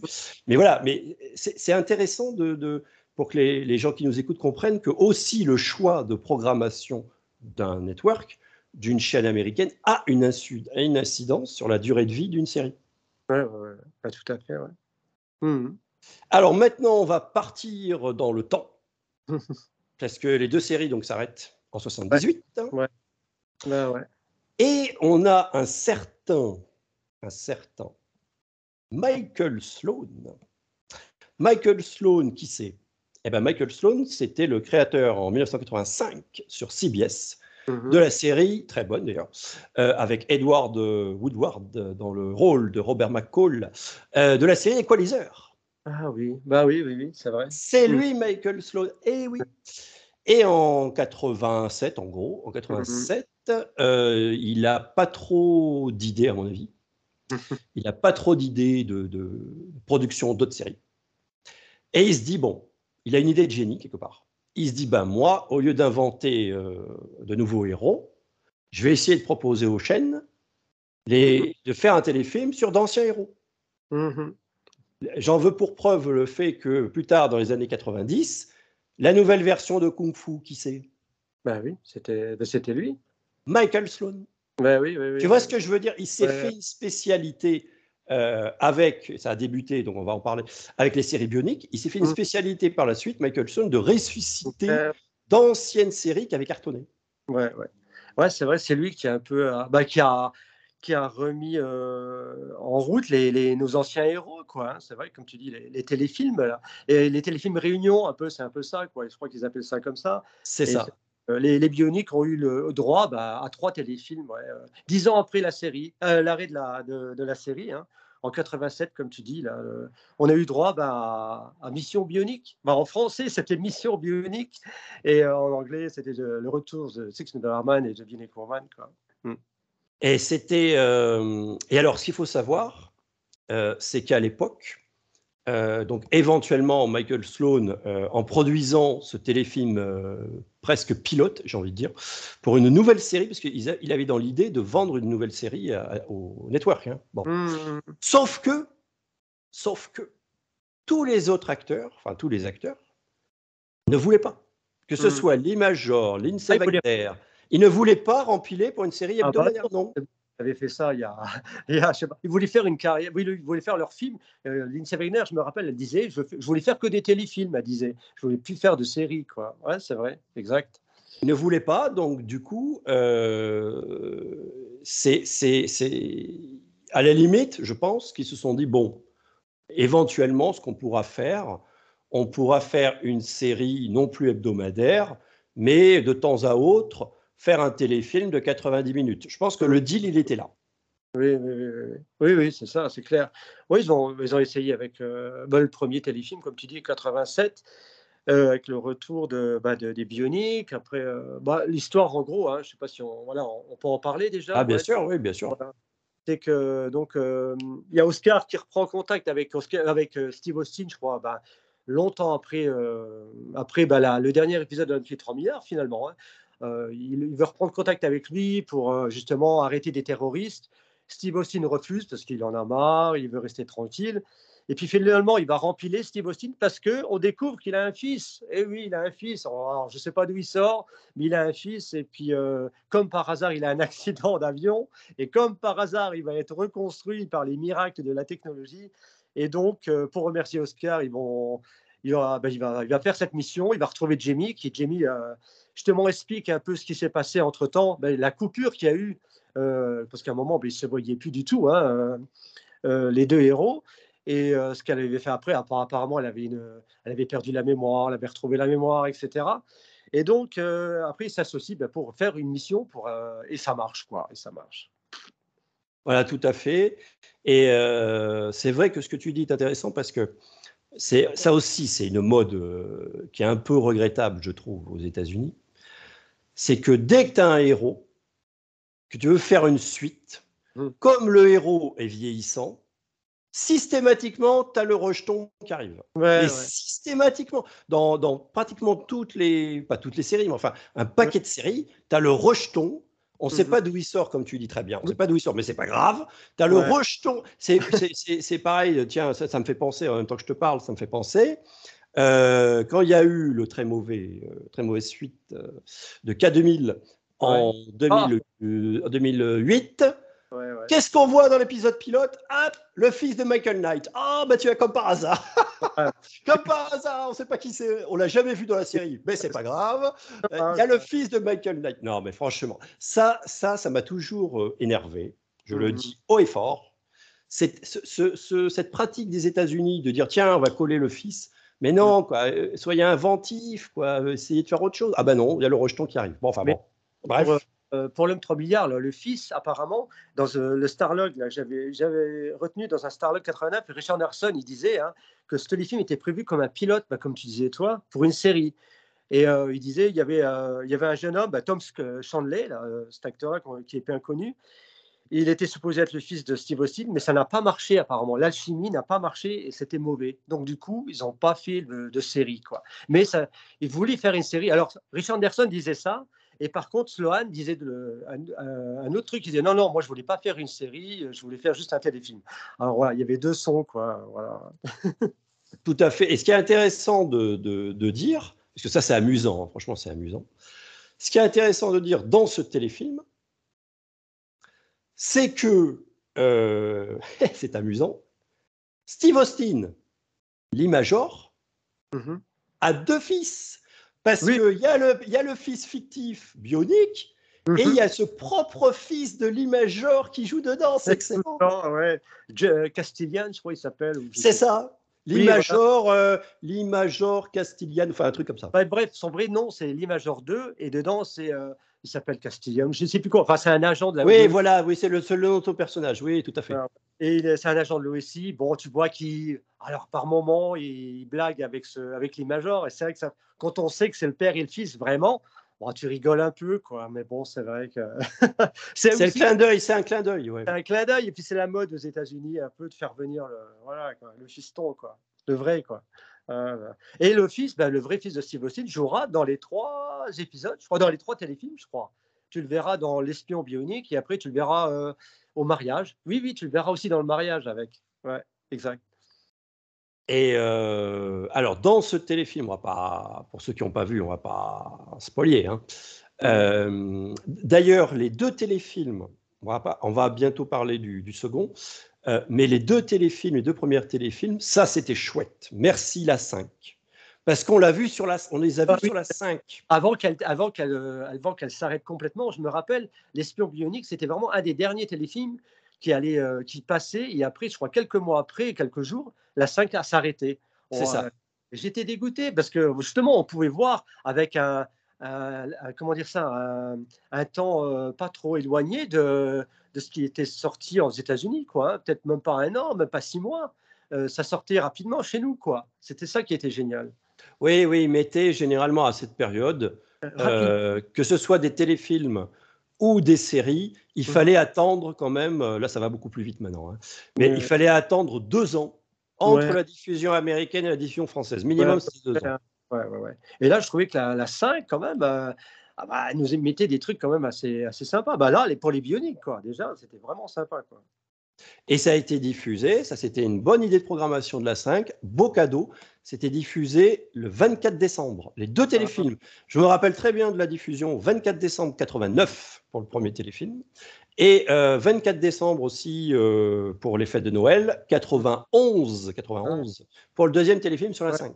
Ouais, ouais, ouais, je me rappelle, moi j'avais mis deux, deux magnétoscopes en route, j'avais tellement peur de la Ah bah, te connaissant, ça m'aurait étonné. et je te jure, j'avais demandé à quelqu'un, et heureusement, parce que et après j'étais tout fou, parce que on revoyait ben, les, ces héros dix ans après, quoi. C'était fou, quoi. C'était fou. Alors, c'est marrant, parce que c'est vrai que quand tu regardes ces téléfilms, c'est très marqué années 80 quand même, tu vois, la musique, euh, la coupe de les coiffures, les coiffures, hein, les coupes mulées, les coupes mulées comme ils appelaient ça. Et puis euh, ah, voilà, mais je trouve que ça, ça marche, ça marche. Quoi. Surtout le premier, j'adore, Mission Bionique, j'adore, parce que vraiment, ça marche. Quoi. Bon, après, comme tu dis, il y a le fils, bon, ok, franchement, c'était pas nécessaire. Mais je trouve le fait des retrouvailles, le fait de la mission et tout, c'est sympa, on va dire. On est content de les retrouver tous, quoi. Voilà, c'est ce que j'allais te dire. On est très content de les retrouver. Il y a un effet nostalgique. Qui, fait qu'on est super ravis de les revoir, nos, nos chers euh, héros. Et même, et j'ai envie de parler parce que le générique, il est génial. vu le, le, générique du début, comme ça déménage? Oh il est génial parce que ça commence. C'est franchement le compositeur, il a tout compris. Parce que ça commence avec justement ce que je disais, le côté nostalgique. Ça mhm. commence tout doucement. La musique commence tout doucement. Ça fait. Euh, je vais pas vous le faire parce que sinon. Euh, ouais, ceux qui vont nous écouter, ils vont partir en courant. Mais ça, ça, commence, ça fait. Euh, attends, ça fait, ça fait tu vois, ça commence doucement. Vas-y, c'est parti. Quoi. Ça part, Et après, c'est parti. Après, on dit ah, vous allez voir le côté nostalgique. Mais rassurez-vous, il va y avoir de l'action. Et là, ça part, la, musique part en, rythme. Et ça, ah là, le générique, il est super. Il est génial parce qu'il y a un mélange de, bah, des, images du, comment ça, du générique euh, de l'homme 3 milliards, un petit peu. Il y a le crash, il y a l'opération. Puis d'un coup, tu as des images de maintenant. Enfin bref, c'est génial. quoi. C'est un super, super, euh, une super ouverture, un super générique. Ouais, c'est vrai. Ça donne envie de regarder en tout cas. Ah, c'est clair. Ah, c'est clair. C'est ah ouais, il est très réussi. Dedans, euh, je vais dedans musique qui a de poursuite, de bon, c'est très marqué, hein, comme je te dis, euh, synthé, tout ça, mais c'est normal. Mais je trouve que ça, ça marche, quoi. Ça marche. ah oui, il est excellent. Il est excellent. Est excellent. Et euh, sans spolier non plus, parce qu'il y a peut-être des gens qui l'ont pas vu et qui vont découvrir, on va en parler tout à l'heure, ils vont le découvrir dans le coffret Blu-ray qui sort euh, le 10 octobre. Mhm. Il y a, je dirais pas ce qui se passe, hein, bien sûr, pour pas déflorer le suspense, mais il y a une scène d'action moi, quand j'ai vu cette scène d'action qui est à peu près au milieu du téléfilm, mhm. je suis resté scotché, quoi. Ouais. Elle est géniale, cette scène d'action. On ne dira pas ce qui se passe, hein. mais elle est géniale. Il y en a plusieurs. Euh, il y en a plusieurs, oui, mais alors moi, je mets un bémol parce que euh, je trouve que cette scène d'action, c'est le clou du spectacle, et je trouve ça dommage qu'ils n'aient pas pensé à la mettre vers la fin. Parce mhm. qu'elle est tellement explosive pour moi mhm. que ça méritait un gros truc de la fin. Quoi. Parce que il y, a de l'action vers la fin, on ne dira pas quoi, mais il y a de l'action, mais tu vas me dire ton point de vue là-dessus. Mais je, de mon point de vue, celle du milieu, c'est le top. Quoi. Ouais, ouais, ouais, je, vois, je vois, ouais. Bon, on va rien dire, mais je vois. oui, oui, oui, oui, Tu vois ce que je veux dire, un déménage. Je pense, ouais, mmh, mmh. Donc ça, c'est pour ça que euh, euh, certainement euh, des trois téléfilms, certainement celui-là, on est d'accord, c'est le meilleur. Ah oui, oui, oui. oui. Oui, parce que. Ouais, oui, franchement, oui. Parce que le 2, bah, apparemment, le 2, c'est l'espion bionique. Hein, c'est voilà, de Alan Gileli. Aïe, aïe, aïe. J'ai envie de sous-titres. Aïe, aïe, aïe. et franchement, j'étais un peu déçu parce que quand je l'ai vu, alors déjà, je trouvais les effets spéciaux pourris. Je sais pas, euh, parce qu'il y a Sandra Bullock qui joue dedans. Ah, c'est elle qui joue dedans. Pour ceux qui savent pas, euh, attention, euh, première, l'une des. Je ne sais pas si c'est la première apparition, j'en sais rien, à l'écran. Mais c'est en tout cas l'une des premières apparitions de Sandra Bullock, attention. Ouais, et Jeff Yeager qui joue dedans. Jeff Yeager qui jouait dans V avant, juste avant, euh, qui, faisait, qui fait le, le, le, petit-fils de. Enfin, je sais pas qui, le fils d'Oscar Goldman, là, le, ou je sais pas, le neveu d'Oscar Goldman, je crois. Un truc comme ça. Jeff Yeager. Tu sais, et il est avec Sandra Bullock, donc. Et apparemment, ils avaient pensé à faire une série, tu sais, à la fin. Mais apparemment, ça pas, c'est pas parti là-dessus, quoi. Tu vois, encore une fois, encore une fois. C'est ce que j'allais te dire. J'allais te dire, autant, à mon avis, tu as raison. Parce que ça se sent, franchement, ça se sent. Et ça sent parce que c'est pas l'image, c'est pas euh, l'imageur et Wagner qui ont le premier rôle, c'est les deux jeunes là. Tu les vois tout le temps les deux jeunes. Tu as tout à fait raison, c'est ce que je voulais dire. Tu vois? Tu as tout à fait raison. Autant, à mon avis, peut-être dans le scénario du premier téléfilm, euh, les producteurs, sachant que l'Imajor et Nancy Wagner ne voulaient pas rempiler pour une mmh série de, de, enfin, hebdo de 45 minutes, euh, ils se sont dit, c'est peut-être pour ça qu'ils ont introduit le fils. Voilà. voilà, ils se sont dit, ah, peut-être qu'avec le fils, on peut faire quelque chose, on peut faire refaire une, une série avec le fils. Et de temps en temps, il y aura l'imageur, une Wagner qui viendront lui faire un petit coup. Euh, moi, je pense que c'est ça. Euh, et, après, dans le deuxième téléfilm, tu as raison. Il mmh. voulait certainement faire une nouvelle série bionique avec deux nouveaux héros bioniques. Et franchement, on y croit. On croit que ça va être une série. Parce que tu as vu à la fin du générique, souvent, tu as Michael Sloan qui se prend en photo avec les acteurs, tu as vu? C'est vrai, ouais, Et là, comme par hasard, il est avec les deux jeunes acteurs-là. Tu te dis, il va y avoir une série, c'est pas possible. Et en plus, comme ça se termine, tu as vu, parce qu'il y a une petite blague à la fin, bon, on peut le dire, elle dit, attention, euh, tu vas voir, avec une femme bionique, tu vas pas rigoler, quoi. Et c'est ça, quoi, c'est... Et euh, c'est ça que tu as l'impression qu'il va y avoir, oui, une série. Et ça aurait pu, hein, franchement, ça aurait pu. Mais bon, après, voilà, comment elle s'appelle Sandra Bullock, elle a fait sa carrière cinéma. Jeff Yeager, je ne sais pas trop ce qu'il a fait après. Mais voilà, bon, ça s'est pas fait, ça s'est pas fait, c'est pas grave. Hein. Bah, moi, alors moi, de mon point de vue, je trouve que c'est tant mieux.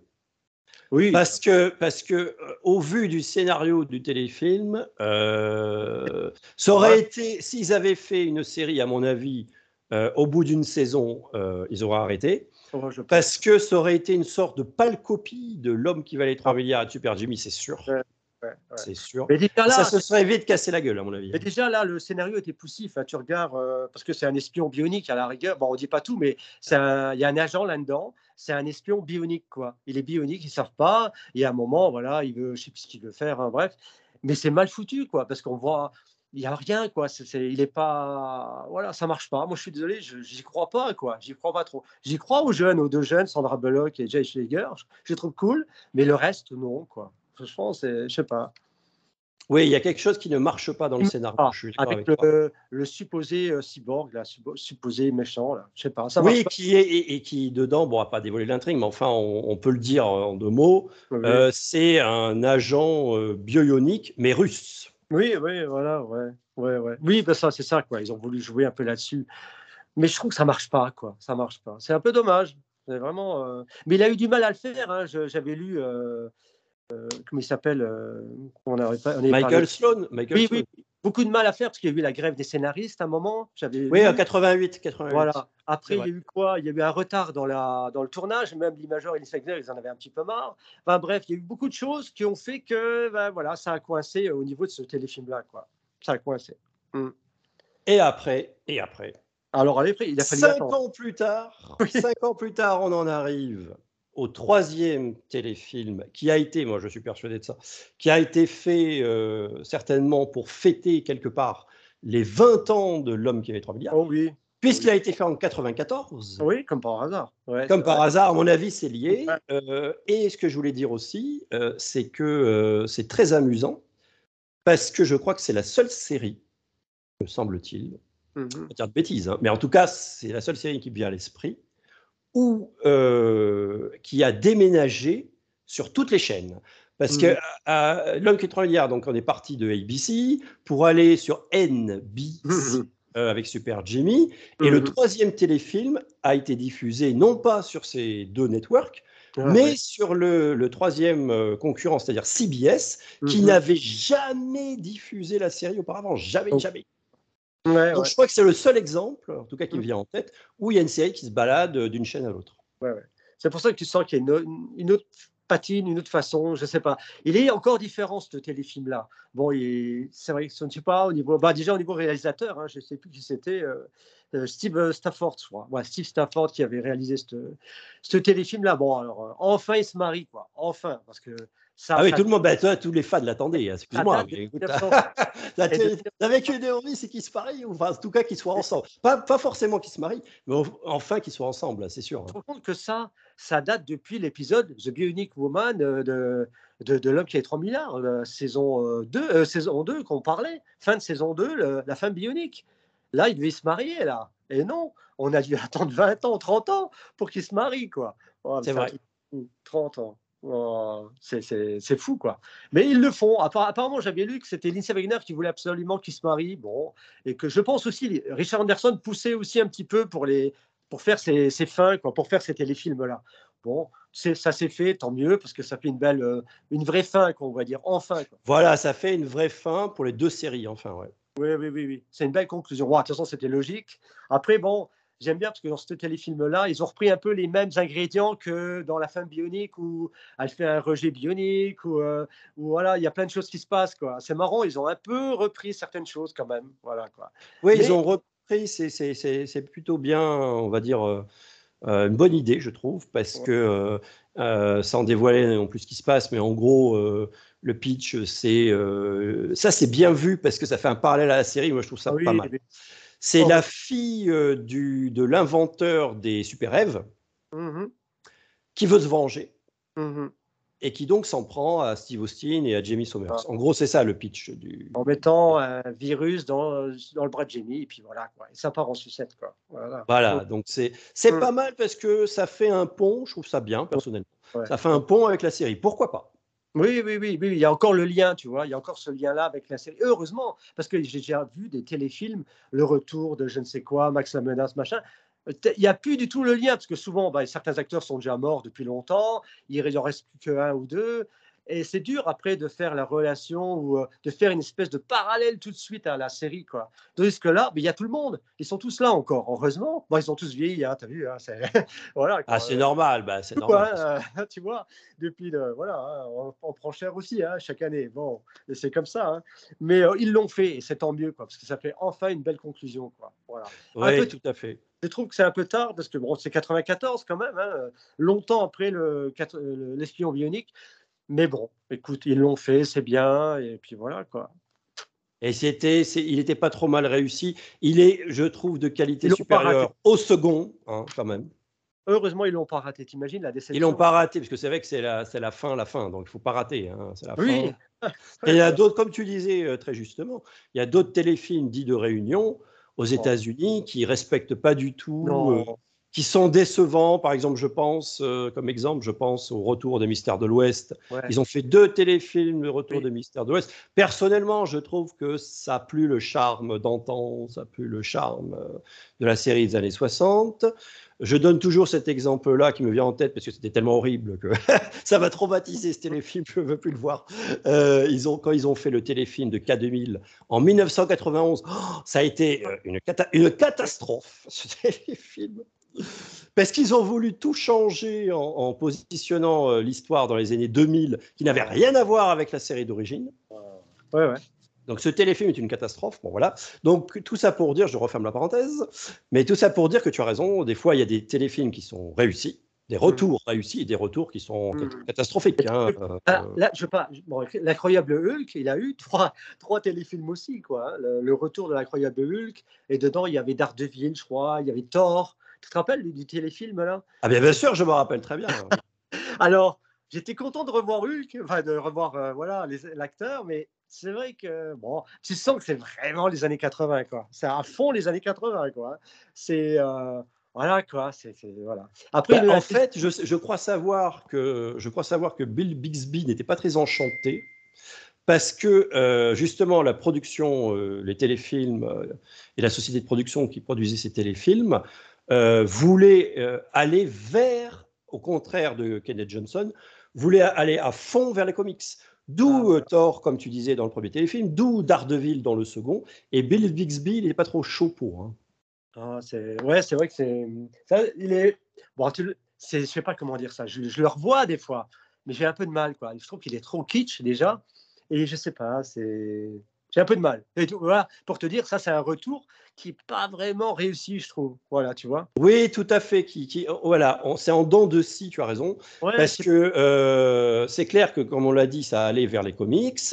le second téléfilm, c'est clair, comme on l'a dit pour le, deuxième téléfilm Bionique, euh, c'est euh, Hulk est en retrait dans le deuxième téléfilm. Et on met en avant le nouveau personnage de Daredevil, peut-être parce qu'il voulait faire une série de Daredevil. Mmh. c'est fort, possible. L'acteur qui jouait tonnerre mécanique. Tout à fait. Il y a dans, dedans, il y a Rex, Smith qui jouait euh, quelques années en 85 auparavant euh, dans Tonnerre mécanique. Mmh Donc il est moins bon parce que c'est. Après le troisième, ils ont voulu faire euh, un peu mieux, on va dire, une fin un peu mieux à l'incroyable Hulk. Bon, il n'y a, plus de, y a plus de super-héros avec lui. Euh, il est un peu mieux de, de, ce point de vue-là.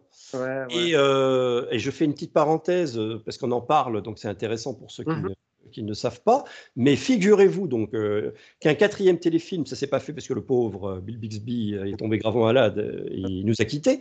Mais il voulait faire un quatrième téléfilm je ne sais pas si tu le sais. Non. Ouais, voulait faire un quatrième téléfilm de l'incroyable Hulk, oh. où le scénario était super, parce que moi, je ne euh, sais pas si tu connais, euh, c'est, euh, il faut, je le signale, parce que c'est une info de, de Sébastien Foss, qui est grand, ah, fan, de, grand fan de, Hulk. De Hulk et de d'autres séries, ouais, ouais. Il avait posté, c'était une info presque exclusive d'ailleurs, il avait posté le scénario. Il avait trouvé le scénario d'un certain Gérald Dipego euh, du quatrième téléfilm qui était prêt, ils avaient écrit le scénario. Et en fait, c'était quoi le scénario de Hulk? C'était que, euh, très intéressant, je peux le dire parce que ça se fera jamais, donc je peux le dire, euh, il n'y a pas de spoiler, donc je peux y aller. Euh, en fait, il, donc, suite à, à la fin du troisième téléfilm, on le voit, il y a l'accident d'avion, la Hulk tombe euh, au sol, quoi, voilà. Donc on pense qu'il qu'il va mourir, quoi.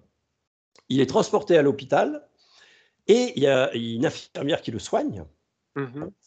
Et euh, cette infirmière qui le soigne et tout fait que, euh, euh, on ne sait pas trop comment, je ne me rappelle plus exactement, mais à un moment donné, il perd, il perd sa capacité à se transformer en Hulk.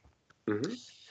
Et euh, du coup, il va aider le gouvernement, euh, veut quand même euh, Ouais. qu'il aide à, je ne sais plus quoi, enfin, à incorporer un programme euh, plus ou moins pour faire des recherches sur les rayons gamma, enfin un truc comme ça. Entre-temps, il y a des méchants qui le kidnappent et qui veulent qu'il recrée l'expérience pour créer un Oui. nouveau Hulk, Incroyable. mais qui serait méchant.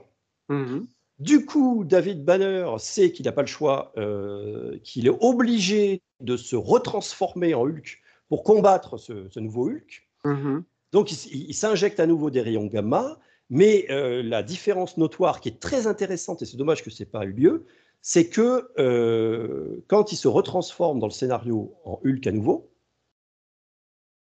il Ouais. garde, euh, Banner garde son, sa conscience Ah ouais. Dans Ah ouais. Hulk. Ah, Ça veut dire qu'il pa- il parle, Hulk parle, parlerait, Hulk parle, et c'est David Banner qui parle à travers Hulk. Oh, génial. C'est génial. Franchement, le- je trouve Ah. ça génial comme scénario. Ouais, ouais. ouais, ouais. Ah, Mais malheureusement, ça s'est jamais fait. Ouais, dommage. Ah ouais. Ça, ça aurait été bien. Ouais. Franchement, ouais. Mais comme quoi, tu vois, hein, comme je te disais, ouais, ils ont. Il y a eu beaucoup de films, de téléfilms de, avec le retour des, de, héros, quoi. hein. Ça, se faisait beaucoup, quoi. Mais non, ça se fait plus. Mais c'est vrai que il y en a qui ont marché, d'autres non. Et je suis content, bah, pour, en revenir au bionique, que ça, bah, ça a fonctionné, quoi. Ça s'est bien terminé, on va dire. On a eu chaud, hein, parce que déjà le deuxième n'était pas, voilà, les Simon bionique, c'était pas génial. Mais heureusement que voilà, ça s'est bien goupillé avec euh, le mariage bionique. Heureusement.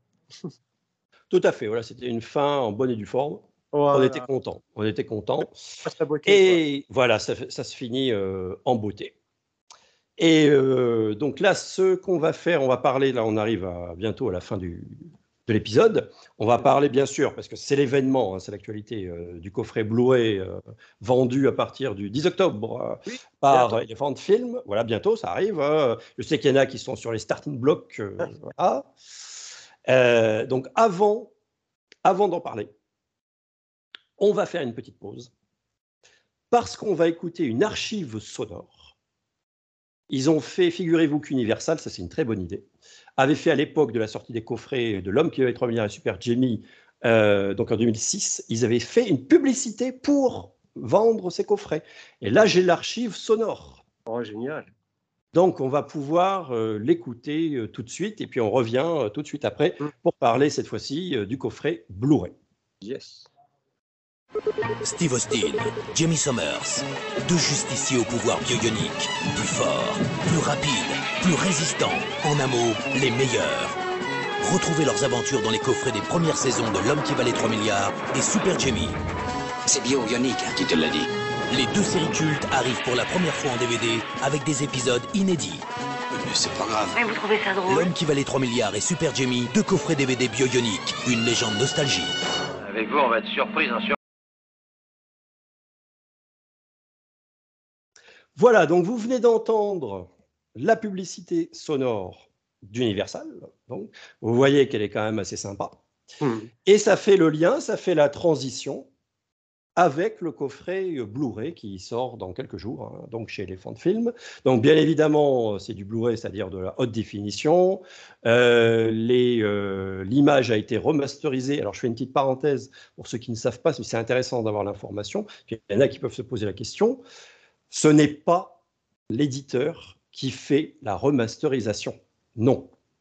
C'est le studio. Mhm. Le studio, il se dit telle telle série euh, pour que ça soit, pour que ça continue à être vendu à l'international et diffusé à l'international euh, sur les chaînes de télé du monde entier.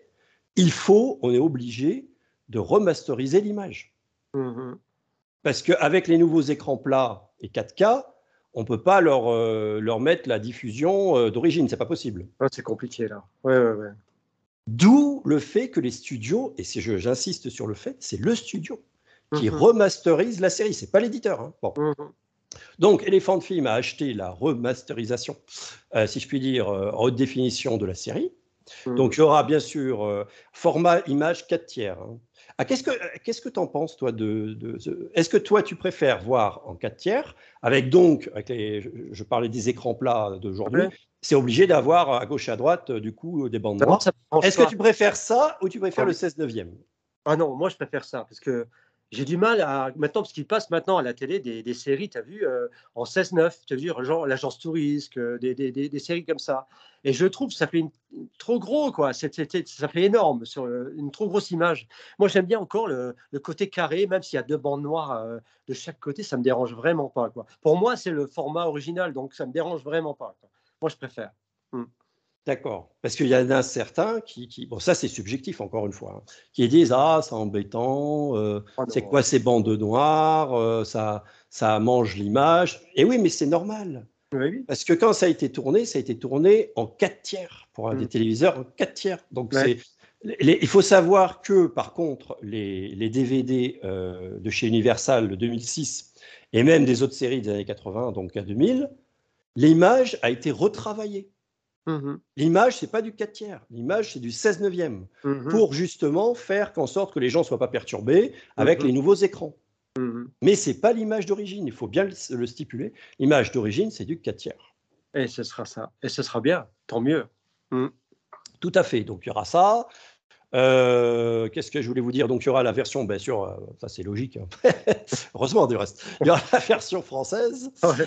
et la version originale sous-titrée pour la Ah. première fois. Voilà. Bah oui. Ah oui, ce sera la première fois, ouais. Parce qu'on a eu quelques épisodes inédits qui ont été sous-titrés, mais là, ce sera tout sous-titré. C'est bien. Tous, tous les épisodes seront sous-titrés.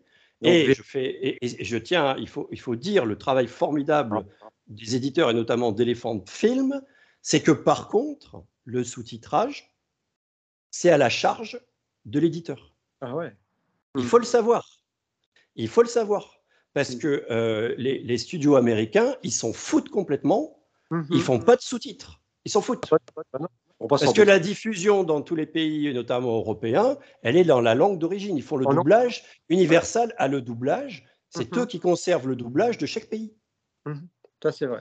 Mais ils font pas de sous-titrage. Ils s'en foutent. hein. Universal s'en fout du sous-titrage. Mhm. Donc, euh, c'est d'autant plus remarquable qu'un éditeur, un petit éditeur euh, qui n'a pas les mêmes moyens financiers, il faut le dire, ça aussi c'est important, qui n'a pas les mêmes moyens financiers, par exemple, que TF1 Vidéo, Mhm. et puis une plus grosse boîte, eh ben, elle fait un effort financier pour payer de sa poche Mhm. le sous-titrage de chaque épisode, vous vous rendez compte? Mhm. Ouais. Eh oui, eh oui. Donc, c'est pour ça que euh, ça fait partie aussi du fait que on, on peut dire, euh, parce que le coffret euh, dans les prix, ça va être dans les 150 euros. Ben Ouais, oui, ouais. mais, mais pour ce prix-là, tu as quoi? Tu as remasterisé, tu as la série complète remasterisée. Mhm. Tu as pour les puristes, tu as la VO sous-titrée. Ouais. Et tu as une flopée, tu as les trois téléfilms, les trois téléfilms aussi sont là, Ouais. Mhm. et tu as une flopée de bonus. Ouais, super. Pas pas mal. Tu as une flopée de bonus, tu as un livret collector de 96 pages, Mhm. tu vas avoir euh, un doc euh, d'Alain Carazé qui s'appelle euh, La série qui valait 5 saisons. Génial. Voilà, tu vas, as une interview aussi pour la première fois. On parlait des interviews Ah, bah, tout voilà. à l'heure. Tu as une interview de Lindsay Wagner. Ah, bah, super. Donc ça, c'est super. Moi, j'adore, les, comme comme on disait tout à l'heure, j'adore ça, hein, les, Ouais, ouais. les interviews des acteurs. Voilà, il y a doc, euh, des docs, la bionique à la télé, le générique, la vraie bionique. Euh, toi qui aimes Bigfoot, eh ben, content. Il y a un sujet sur à la recherche de Bigfoot. Donc tu vois, c'est vachement complet comme édition. hein. Vrai. On annonce, ça, tu avais dit. hein. Ouais, c'est ça. Ouais. Donc c'est vraiment un coffret euh, Blu-ray qui est euh, qui est très bon, qui est vraiment de qualité. Donc euh, voilà, foncez, euh, vous serez pas déçus parce que c'est c'est vraiment l'édition qu'on attendait parce que Et et pas d'autres, hein, Après celle-là, je vois pas ce qu'ils pourront faire de mieux, hein. Je veux dire, là, ce sera du Blu-ray. Parce que longtemps, on a traîné, tu, vois, hein, nos coffrets, nos coffrets là, l'homme 3 milliards, et, l'image, elle est fatiguée, mais fatiguée, tu le vois, quoi. L'image, elle a plus de couleur, c'est trouble par moment, il y a des taches, et c'est, on dirait du 16, du 16, tu sais, du 16 mm des fois. Mais euh, là, enfin, enfin, euh, je me dis, on pourra avoir une belle image, parce que là, j'ai le coffret euh, américain, et je te jure, bon, c'est pas du HD, hein, mais c'est déjà bien. Et je me dis, là, ça va être du Blu-ray, mais ça va être comment? Ça va être génial, quoi. Ça va être propre, ça va être super, quoi. hein, Ça va être. Je suis vraiment impatient de voir l'image, quoi, pour apprécier encore plus la série, quoi. Franchement. Ah oui, tout à fait. C'est vraiment, voilà, c'est vraiment, on va pouvoir redécouvrir euh, la série. Et surtout, ce qui est intéressant, d'ailleurs, Elephant Film fait ça dans toutes ses séries qu'ils éditent, c'est que euh, ça aussi, il faut le dire pourquoi, parce que les gens ne, savent pas, ne comprennent pas, donc c'est pour ça que j'en parle. Euh, tu as l'épisode, enfin chaque épisode sera entièrement complet. Pourquoi? Parce que ça se faisait beaucoup à l'époque, dans toutes ces séries-là des années 70-80. Quelquefois, euh, l'épisode durait, euh, c'est ce que je disais tout à l'heure, l'épisode durait quelques minutes de plus. Ah oui. Et du coup, en France, ça passait pas. En France, ils faisaient des coupes Oui, oui, de quelques minutes pour que ça rentre dans le format de 45 minutes. Bah, on, on parlait de la sonde de la mort. Mais tu sais qu'à un moment, euh, c'était repassé l'épisode, il manquait un morceau. Je crois que dans les DVD qu'on a là en France, il manque au début, quand la sonde tombe, euh, tu vois, il y a un gars qui regarde un radar et dit Ah, il y a- ça tombe, ça tombe. Et ben on le revoyait plus, cette, cette scène-là. Parce que je pense que ça, ça, ça rentrait plus dans le, comme tu dis, dans le format, quoi. Voilà, c'est ça. Et grâce à Elephant Film, vous allez enfin avoir l'épisode complet. Il y aura donc, c'est ça qui est vachement fun, il va donc y avoir des scènes dans l'épisode inédites, des scènes inédites Mhm. qu'on n'a jamais vues en France où ça avait été coupé. Ouais. Et c'est pour ça que les gens s'étonnent. Moi, des fois, je vois les commentaires euh, sur Facebook ou les réseaux sociaux. Ils disent, mais attendez, je comprends pas. En plein milieu de telle série, de tel épisode, de la, f- de la version française, on passe euh, euh, en anglais. Après, ça repasse en français. Mais vous avez l'explication. C'est parce que ça a été coupé au montage français. Mm. Et donc, ces scènes-là, qui sont bien dans l'épisode d'origine, ils sont bien, ces scènes-là sont d'origine, eh ben, elles sont incorporées dans le Blu-ray. Ouais, ouais, ouais, ouais. Ouais, ouais, ouais. Et donc, Donc là, ça, c'est impor- c'est important de le dire. Ouais, ouais, ouais. Ah, ça sera bien. Je suis impatient de voir ça, franchement. hein. Pourtant, je la connais, la série. Hein. Je la connais, euh, j'allais dire, presque par cœur. Mais c'est pour ça que là, je me dis, je vais prendre le temps de regarder vraiment le- chaque épisode de- d'une autre façon, tu vois, d'une autre façon, parce que niveau du son, niveau de l'image, niveau de, de tout, quoi, tu vois. Ah oui, oui, c'est pour ça que c'est, cette édition-là, c'est la meilleure, je pense, qu'on puisse avoir sur le marché, euh, sur le marché français. hein. Oui, je pense qu'il Ça, c'est voilà. avoir mieux, quoi. C'est voilà, quoi. Non, c'est bien. Non, c'est vraiment, c'est la meilleure euh, des, la la meilleure des nouvelles parce que bon, on l'attendait depuis un moment, hein, mais c'est long, hein, tu as vu, c'est un travail quand même assez, assez long euh, pour, euh, pour tout, hein, pour les, pour les sous-titrages, pour, pour tout, pour l'image, pour ça, c'est vrai que, mais voilà, c'est là, ça va arriver le 10 octobre et vivement, quoi, vivement qu'on qu'on voie ça, quoi. Tout à fait, tout à fait. Et c'est important qu'il y ait de telles, on va dire, de telles éditions aussi euh, sur le marché euh, français. Et c'est pour ça que l'éditeur Elephant Film fait un travail formidable, parce qu'il faut souligner que, euh, je fais une petite parenthèse, qu'on parle de l'édition, des éditions de série du physique, du support physique. Selon, ça aussi, c'est des questions que, que je vois passer, selon les pays européens, tu n'as pas le même marché.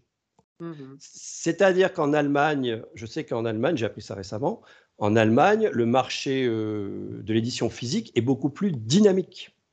Mhm. Oui, ça marche. fait- Voilà. C'est-à-dire qu'il y a beaucoup plus de ventes Mhm. de DVD ou de Blu-ray en Allemagne Mhm. qu'en France. Ah oui, c'est clair, c'est clair. Ce qui explique que tu as des éditions de séries euh, qu'on n'a pas encore en France qui sont sur le marché allemand. Parce que voilà, c'est il faut voir la logique économique, comme je dis souvent. Si ça se vend, eh ben on va te faire la série puisque ça va se vendre. Oui, oui, oui. Et c'est pour ça qu'il y a des éditeurs qui hésitent à sortir telle ou telle série, parce que forcément, c'est tout à fait naturel. Les fans disent, bah, nous, on voudrait avoir telle série en Ouais. DVD, euh, ça vient pas, on désespère de Mhm. l'avoir.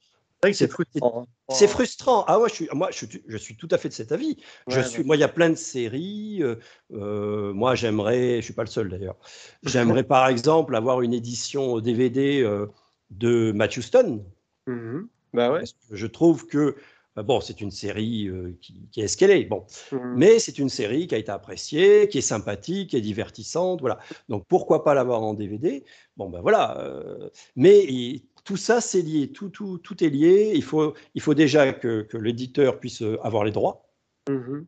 Bah oui. Il faut, une, s'il trouve les droits, il faut que euh, la qualité d'image soit quand même là, Mhm, Ouais, ouais. ce qui n'est pas à forcer. Non. Et Non, non. il faut, il faut qu'il y ait euh, des ventes potentielles. Mais tu vois, ça me fait penser à un truc. Bon, vite, une petite parenthèse, c'est La Grande Vallée. Tu te rappelles, c'était sorti chez TF1 Vidéo, saison Oui. 1. Oui. Et, et c'est sorti, hein, tant mieux.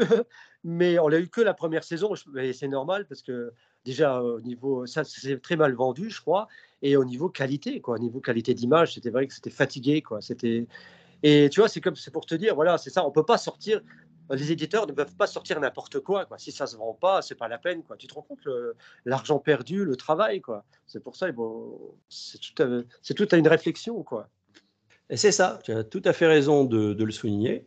C'est parce que on, on ne voit bien souvent ce qui est humain, mais on ne voit bien souvent que le, le côté fan. Oui. On Oui, ne comprend pas, et à juste titre, hein, c'est tout à Oui, fait naturel qu'on soit en colère quand une série euh, qu'on attendait avec impatience en DVD s'arrête. Oui, oui, oui. La colère est tout à fait justifiée, c'est c'est tout ce que tu veux, mais on ne voit pas l'aspect financier, économique Ah. derrière. Ah oui. Si ça se vend pas, c'est comme toi. Toi, tu, tu vendrais quelque chose, euh, tu vas proposer quelque chose euh, à la vente. Si tu vois que ça se vend pas et que en plus tu es de ta poche, bah, tu vas arrêter. Tu T'arrêtes tout. arrêter. Bah oui, on est d'accord, on est d'accord. Tu vas pas, tu vas pas être de ta poche. Ouais, oui. Et ben l'éditeur, c'est pareil. Hmm. L'éditeur, s'il est de sa poche, il va arrêter. Bah, C'est pour ça que maintenant, tu verras, on aura de, de moins en moins des choses, des choses qui vont sortir comme ça n'importe comment. Je veux dire, on- ça va être très réfléchi. Ben, voilà, c'est réfléchi là, ce genre de DVD, ce genre de, tu vois, de choses là, quoi. C'est réfléchi parce que par, la, par rapport à ce qu'ils proposent, la qualité d'image, les bonus, etc. Quoi. C'est pas une, une simple sortie comme ça banale d'image pourrie et puis c'est tout, quoi. Là, c'est, on est passé à autre chose maintenant, c'est vrai. hein. Eh oui, mais c'est ça. C'est ce qu'on disait, c'est que tu peux pas sortir euh, n'importe quoi, n'importe quand. euh, non, c'est très travaillé. Moi, j'étais très étonné, honnêtement, et tant mieux, je pense qu'il y a eu des ventes pour. Mais j'étais très étonné quand Elephant Film a sorti le Virginien, Ah oui, c'est vrai. parce que je me suis dit, le Virginien. Mais qui va acheter ça? Et il y a neuf saisons, quoi. Mais c'est ça. Tu as tout à fait raison. Oh, Je, je me dis, en plus, en plus, à l'époque. Euh, ils produisaient, c'était quand même des téléfilms, presque des téléfilms, parce que les épisodes duraient au moins 70 minutes chacun. oui, c'était long. Ouais, ouais. Et en plus de ça, par saison, à l'époque, ils, produisaient beaucoup plus de- d'épisodes par saison que maintenant. Mhm. Tu avais 30 épisodes par saison. C'était énorme. T'imagines 30 Trente épisodes pour une saison du Virginia? Énorme. C'est énorme. Mais qui va Mais c'est vrai, qui pensait euh, que ça allait sortir un jour en, en DVD, quoi. Ah mais c'est ça. C'est moi j'étais fort étonné. Je me dis ben, Mhm. comment ils vont faire? Ils sont courageux. hein. Moi je dis ils sont courageux. Ouais. Et puis au fil du temps, j'ai vu saison 1, saison 2, saison 3. Ah, On. Jusqu'à la fin. Ouais, Ouais. ils y sont arrivés. Ils Ouais. y sont arrivés. Donc j'imagine que les ventes euh, étaient là. Sinon, euh, forcément, Et- comme vient de dire, ils auraient arrêté parce que c'est pas de leur faute. hein. S'il n'y a pas de vente, c'est pas de leur faute. Ils sont Bah, obligés d'arrêter. Oui. Eh ben, tant mieux, tant mieux. Euh, Là, dernièrement, euh, si vous aimez le Virginien, pour ceux qui nous écoutent, qui aiment les séries vintage, euh, sachez qu'ils sortent actuellement également, et les fans de films sortent inté- les intégrales de, de saison, c'est-à-dire il doit avoir, je crois, quatre saisons. Il y a un coffret de quatre premières Mhm. saisons du Virginien. Il y a un deuxième et un deuxième coffret de, des saisons, euh, je crois, 5 à 9. Ouais, voilà. Donc, si vous aimez le Virginien, bah, foncez, puisque c'est en DVD. Donc, Ouais, euh, c'est une occasion, encore une fois, de, de remercier les fans de films pour tout ce qu'ils font Mm. pour ces séries vintage. Et heureusement qu'ils sont là, parce qu'il Mm. n'y a pas beaucoup d'éditeurs. Il y a, il y a les fans de films, il y a LCJ Édition aussi, Ouais, qui a essayé de sortir quelques séries américaines. Euh, Ils ont sorti euh, en plusieurs coffrets euh, L'incroyable Hulk. Ouais, c'est vrai, ouais. Mhm. Ils ont sorti, qu'est-ce qu'ils ont sorti euh, en série américaine euh, Il y a, tiens, on parlait de l'homme invisible. Bah, L'homme Ah invisible. Première version, première David version. Ouais, c'est vrai. CLCJ édition. Ils ont sorti pas mal de séries euh, animalières, Skippy, euh, peut-être même Flipper, mais je suis pas sûr. Enfin, ils ont sorti pas mal de, de- de- aussi. Dactari, voilà, chercher le mot. Euh, D'ailleurs, ça me fait penser parce que j'ai posté euh, récemment euh, une publication sur la page Facebook de Série Blog. Ils, ont, ils ont sorti les, toutes les saisons de Dactari. Enfin, voilà, il y, y a certains éditeurs qui essayent quand même, qui essayent. voilà, donc ça, faut les en remercier quand même, c'est important. Hein. C'est vrai que c'est facile des fois de, de râler, de dire c'est cher, c'est pourquoi ils n'ont pas fait ci, pourquoi ils n'ont pas fait ça. Mais il faut voir le travail derrière. Il faut voir aussi les, les conditions, les, le, voilà, il y a plein de choses qui, qui se jouent derrière. Hein. C'est pas simplement faire plaisir, comme tu dis, à, à quelques fans. mais C'est voilà, c'est pas possible. hein. Non, c'est pas possible, surtout que le marché de la série télé en support physique, il faut le rappeler, c'est un marché, comme on dit, de niche. Mhm. Les ventes, il faut pas croire qu'ils vont vendre un million euh, de coffrets euh, de l'homme qui va être un milliard. Et puis là, pas- on est C'est pas possible. On est en 2023, quoi. hein, euh, voilà. Et euh, vendre du DVD en 2023, c'est pas évident, quoi. hein, parce qu'avec toutes les plateformes, avec tout ce qui se passe, les téléchargements, les machins, franchement, faire l'effort d'acheter euh, des, des DVD, je trouve que c'est bien parce que déjà, ça- Oui. pour, pour les éditeurs, pour tout, quoi. Moi, je trouve que c'est bien, quoi. Tout à fait. C'est pour ça que moi, j'encourage. Je fais souvent de la publicité euh, sur, euh, sur ma page Facebook parce que je dis voilà, ça, ça sort pour justement euh, faire de la promotion. Les personnes en plus, ça, certains, certaines personnes peuvent être contentes de savoir, ils sont peut-être pas forcément au courant parce qu'il n'y a pas de publicité à la télévision.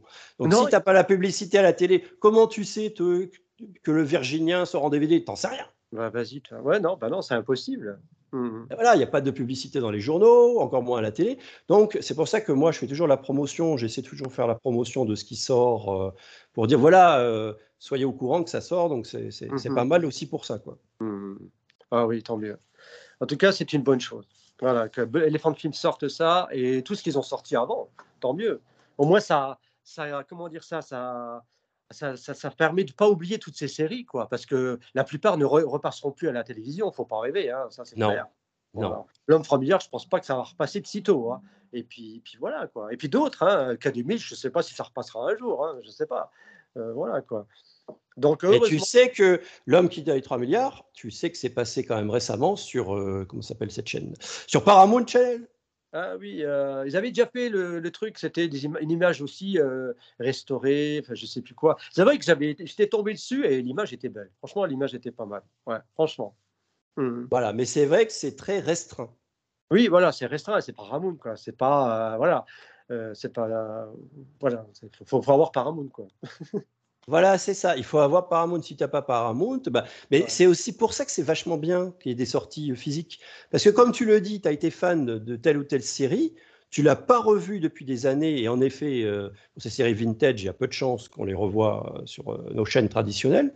Donc la seule solution, c'est quoi? Bah, C'est le support physique. Voilà, ouais. Et c'est pas demain qu'ils vont faire une chaîne spéciale série télé années 70-80, ça se fera pas, faut pas rêver, ça se Non. Et c'est pas la 5, et la 5, c'était même pas pour ça non plus. Il bourré de programmes et puis c'est tout. Mais je veux dire, ça ne se fera pas. Ça s'est pas fait, ça ne se fera pas maintenant. Hein, c'est pas les États-Unis. Parce que les États-Unis, s'ils ont une chaîne comme ça, un petit peu, je sais plus comment ça s'appelle, où ils passent que des vieilles séries. Bah, c'est leur truc, hein, c'est leur, euh, c'est leur culture, hein, heureusement, euh, parce qu'ils ont plein de programmes de chez eux, Virginia, ce que tu veux, quoi. Mais chez nous, non, c'est, on n'a pas cette culture-là, de, de- tu vois, de, ces, de ces séries-là des années 70, 80, voilà, quoi. C'est passé, quoi. Mais heureusement, euh, il y a les DVD, quoi. C'est ça, quoi. Ce support-là, quoi. Oui, tu as tout à fait raison d'en parler, parce que c'est vrai, moi aussi, j'ai vu des commentaires. Là aussi, c'est tout à fait légitime. Euh, en, en disant ah bah tiens pourquoi ils font pas une chaîne euh, 100% euh, série vintage? Et ils ne peuvent pas parce que ce serait aussi un marché de téléspectateurs cette fois-ci mais un marché de niche et au bout d'un moment économiquement c'est pas viable Mhm. Ah parce oui. que les, déjà, déjà, va trouver toi des annonceurs qui veulent annoncer sur ta chaîne, euh, euh, euh, voilà, où tu as des, que des séries vintage. L'annonceur, il dit, bah non. donc, du coup, l'aspect économique, là aussi, est important. C'est pour ça qu'il ne peut pas avoir une chaîne financée, une chaîne 100% vintage, Mhm. financée par la pub. C'est impossible. Et il y aurait que, éventuellement, enfin, admettons, on réfléchit, euh, on réfléchit à la question. Est-ce qu'on pourrait imaginer, par exemple, une plateforme 100% série vintage Ah. payable sur abonnement Euh, Je suis pas sûr. Mhm. Pourquoi? Parce que est-ce que le nombre d'abonnements serait suffisant? J'en suis Ah. pas sûr. Ben ouais, tu vois. Mhm. Ce serait pas rentable parce que le, une société qui dirait bon allez, je tente le coup, je vais faire une série, enfin une plateforme vintage. Pourquoi pas? Il y a bien Lina, il y a bien Lina qui fait du vintage euh, avec les œuvres françaises. Donc pourquoi pas? L'idée, allez, on tente le coup, pourquoi pas? Sauf que, à mon avis, économiquement, ce serait pas viable Mhm. parce que euh, les, il faut payer, il faut, il faut acheter toutes ces séries-là. Oui. Ça Ah coûte oui. cher d'acheter toutes ces séries-là. Ah oui, oui, bien sûr. Et est-ce que tu auras le nombre d'abonnements nécessaires? À mon avis, non. Ah non. Donc c'est pour ça, vous avez l'explication. C'est pour ça que ça se fait pas. Ouais, ouais. Voilà. Euh, donc c'est pour ça. Heureusement qu'il y a les DVD. On en revient toujours à ça. On en revient, voilà. non mais c'est vrai, tu as raison. On en revient, mais c'est ça. tu- En plus, c'est génial parce que a- tu peux regarder la série quand tu veux. T'as- voilà, tu regardes quand tu veux, tu arrêtes quand tu veux, tu n'as pas de publicité, tu as des bonus. t'as- mais je, je vois pas, et voilà, tu as tout. Quoi, voilà. Si tu aimes bien une série, tu l'achètes et puis voilà, tu l'as, tu la regardes quand tu veux, même dans un an. Si tu l'as vu, bah, tu sais que moi, il y a des choses que j'ai déjà vues, tous mes DVD, voilà, j'ai déjà regardé. Et puis j'attends un peu, j'attends que ça passe, puis ah, au bout d'un an, ah tiens, on va revoir Star Trek, je sais pas quoi, ou machin. Et je te jure, c'est un réel plaisir, quoi. Tu envoies le DVD, et puis voilà, il n'y a pas de publicité, tout se passe bien, c'est génial, quoi. Voilà, tout Mm. à fait.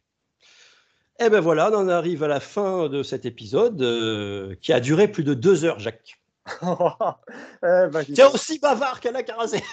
Ah, c'est- oh non, c'est pas possible. Non, c'est pas aussi bavard que le maître. Non, non. Ah, tu vois, le compteur qui tourne. Il deux heures. pas à deux heures que je- j'allais tenir deux heures, tu vois. Ah non, mais tu vois, comme c'est passionnant, tu vois, comme c'est passionnant. C'est pour ça que je voulais absolument t'avoir. Parce que tous les deux, tu vois, on confronte nos points de vue, on, a des, on peut avoir des avis différents. C'est passionnant, je trouve ça passionnant. Ah oui, oui, oui. oui. Euh, c'est ce que je, c'est pour ça que j'ai dit oui. Tu m'as proposé ça. J'ai dit on va avoir une belle discussion. Et c'est ça, c'était une discussion. Voilà. Euh, toi de ton côté, moi du mien. Et ce qui est génial, c'est qu'on se connaît pas vraiment, mais on voilà, on se, on se rejoint quoi. On se rejoint et c'est ça qui est génial quoi. Tout à fait. J'ai passé un super moment. Merci Manuel. Bah, de rien, merci à toi d'avoir accepté euh, mon invitation. Cool. Et euh, donc là, on va terminer avec, euh, en beauté, si je puis dire. On va terminer, vous avez pu entendre, pour ouvrir ce podcast, vous avez entendu une version longue du générique de L'homme qui avait 3 milliards.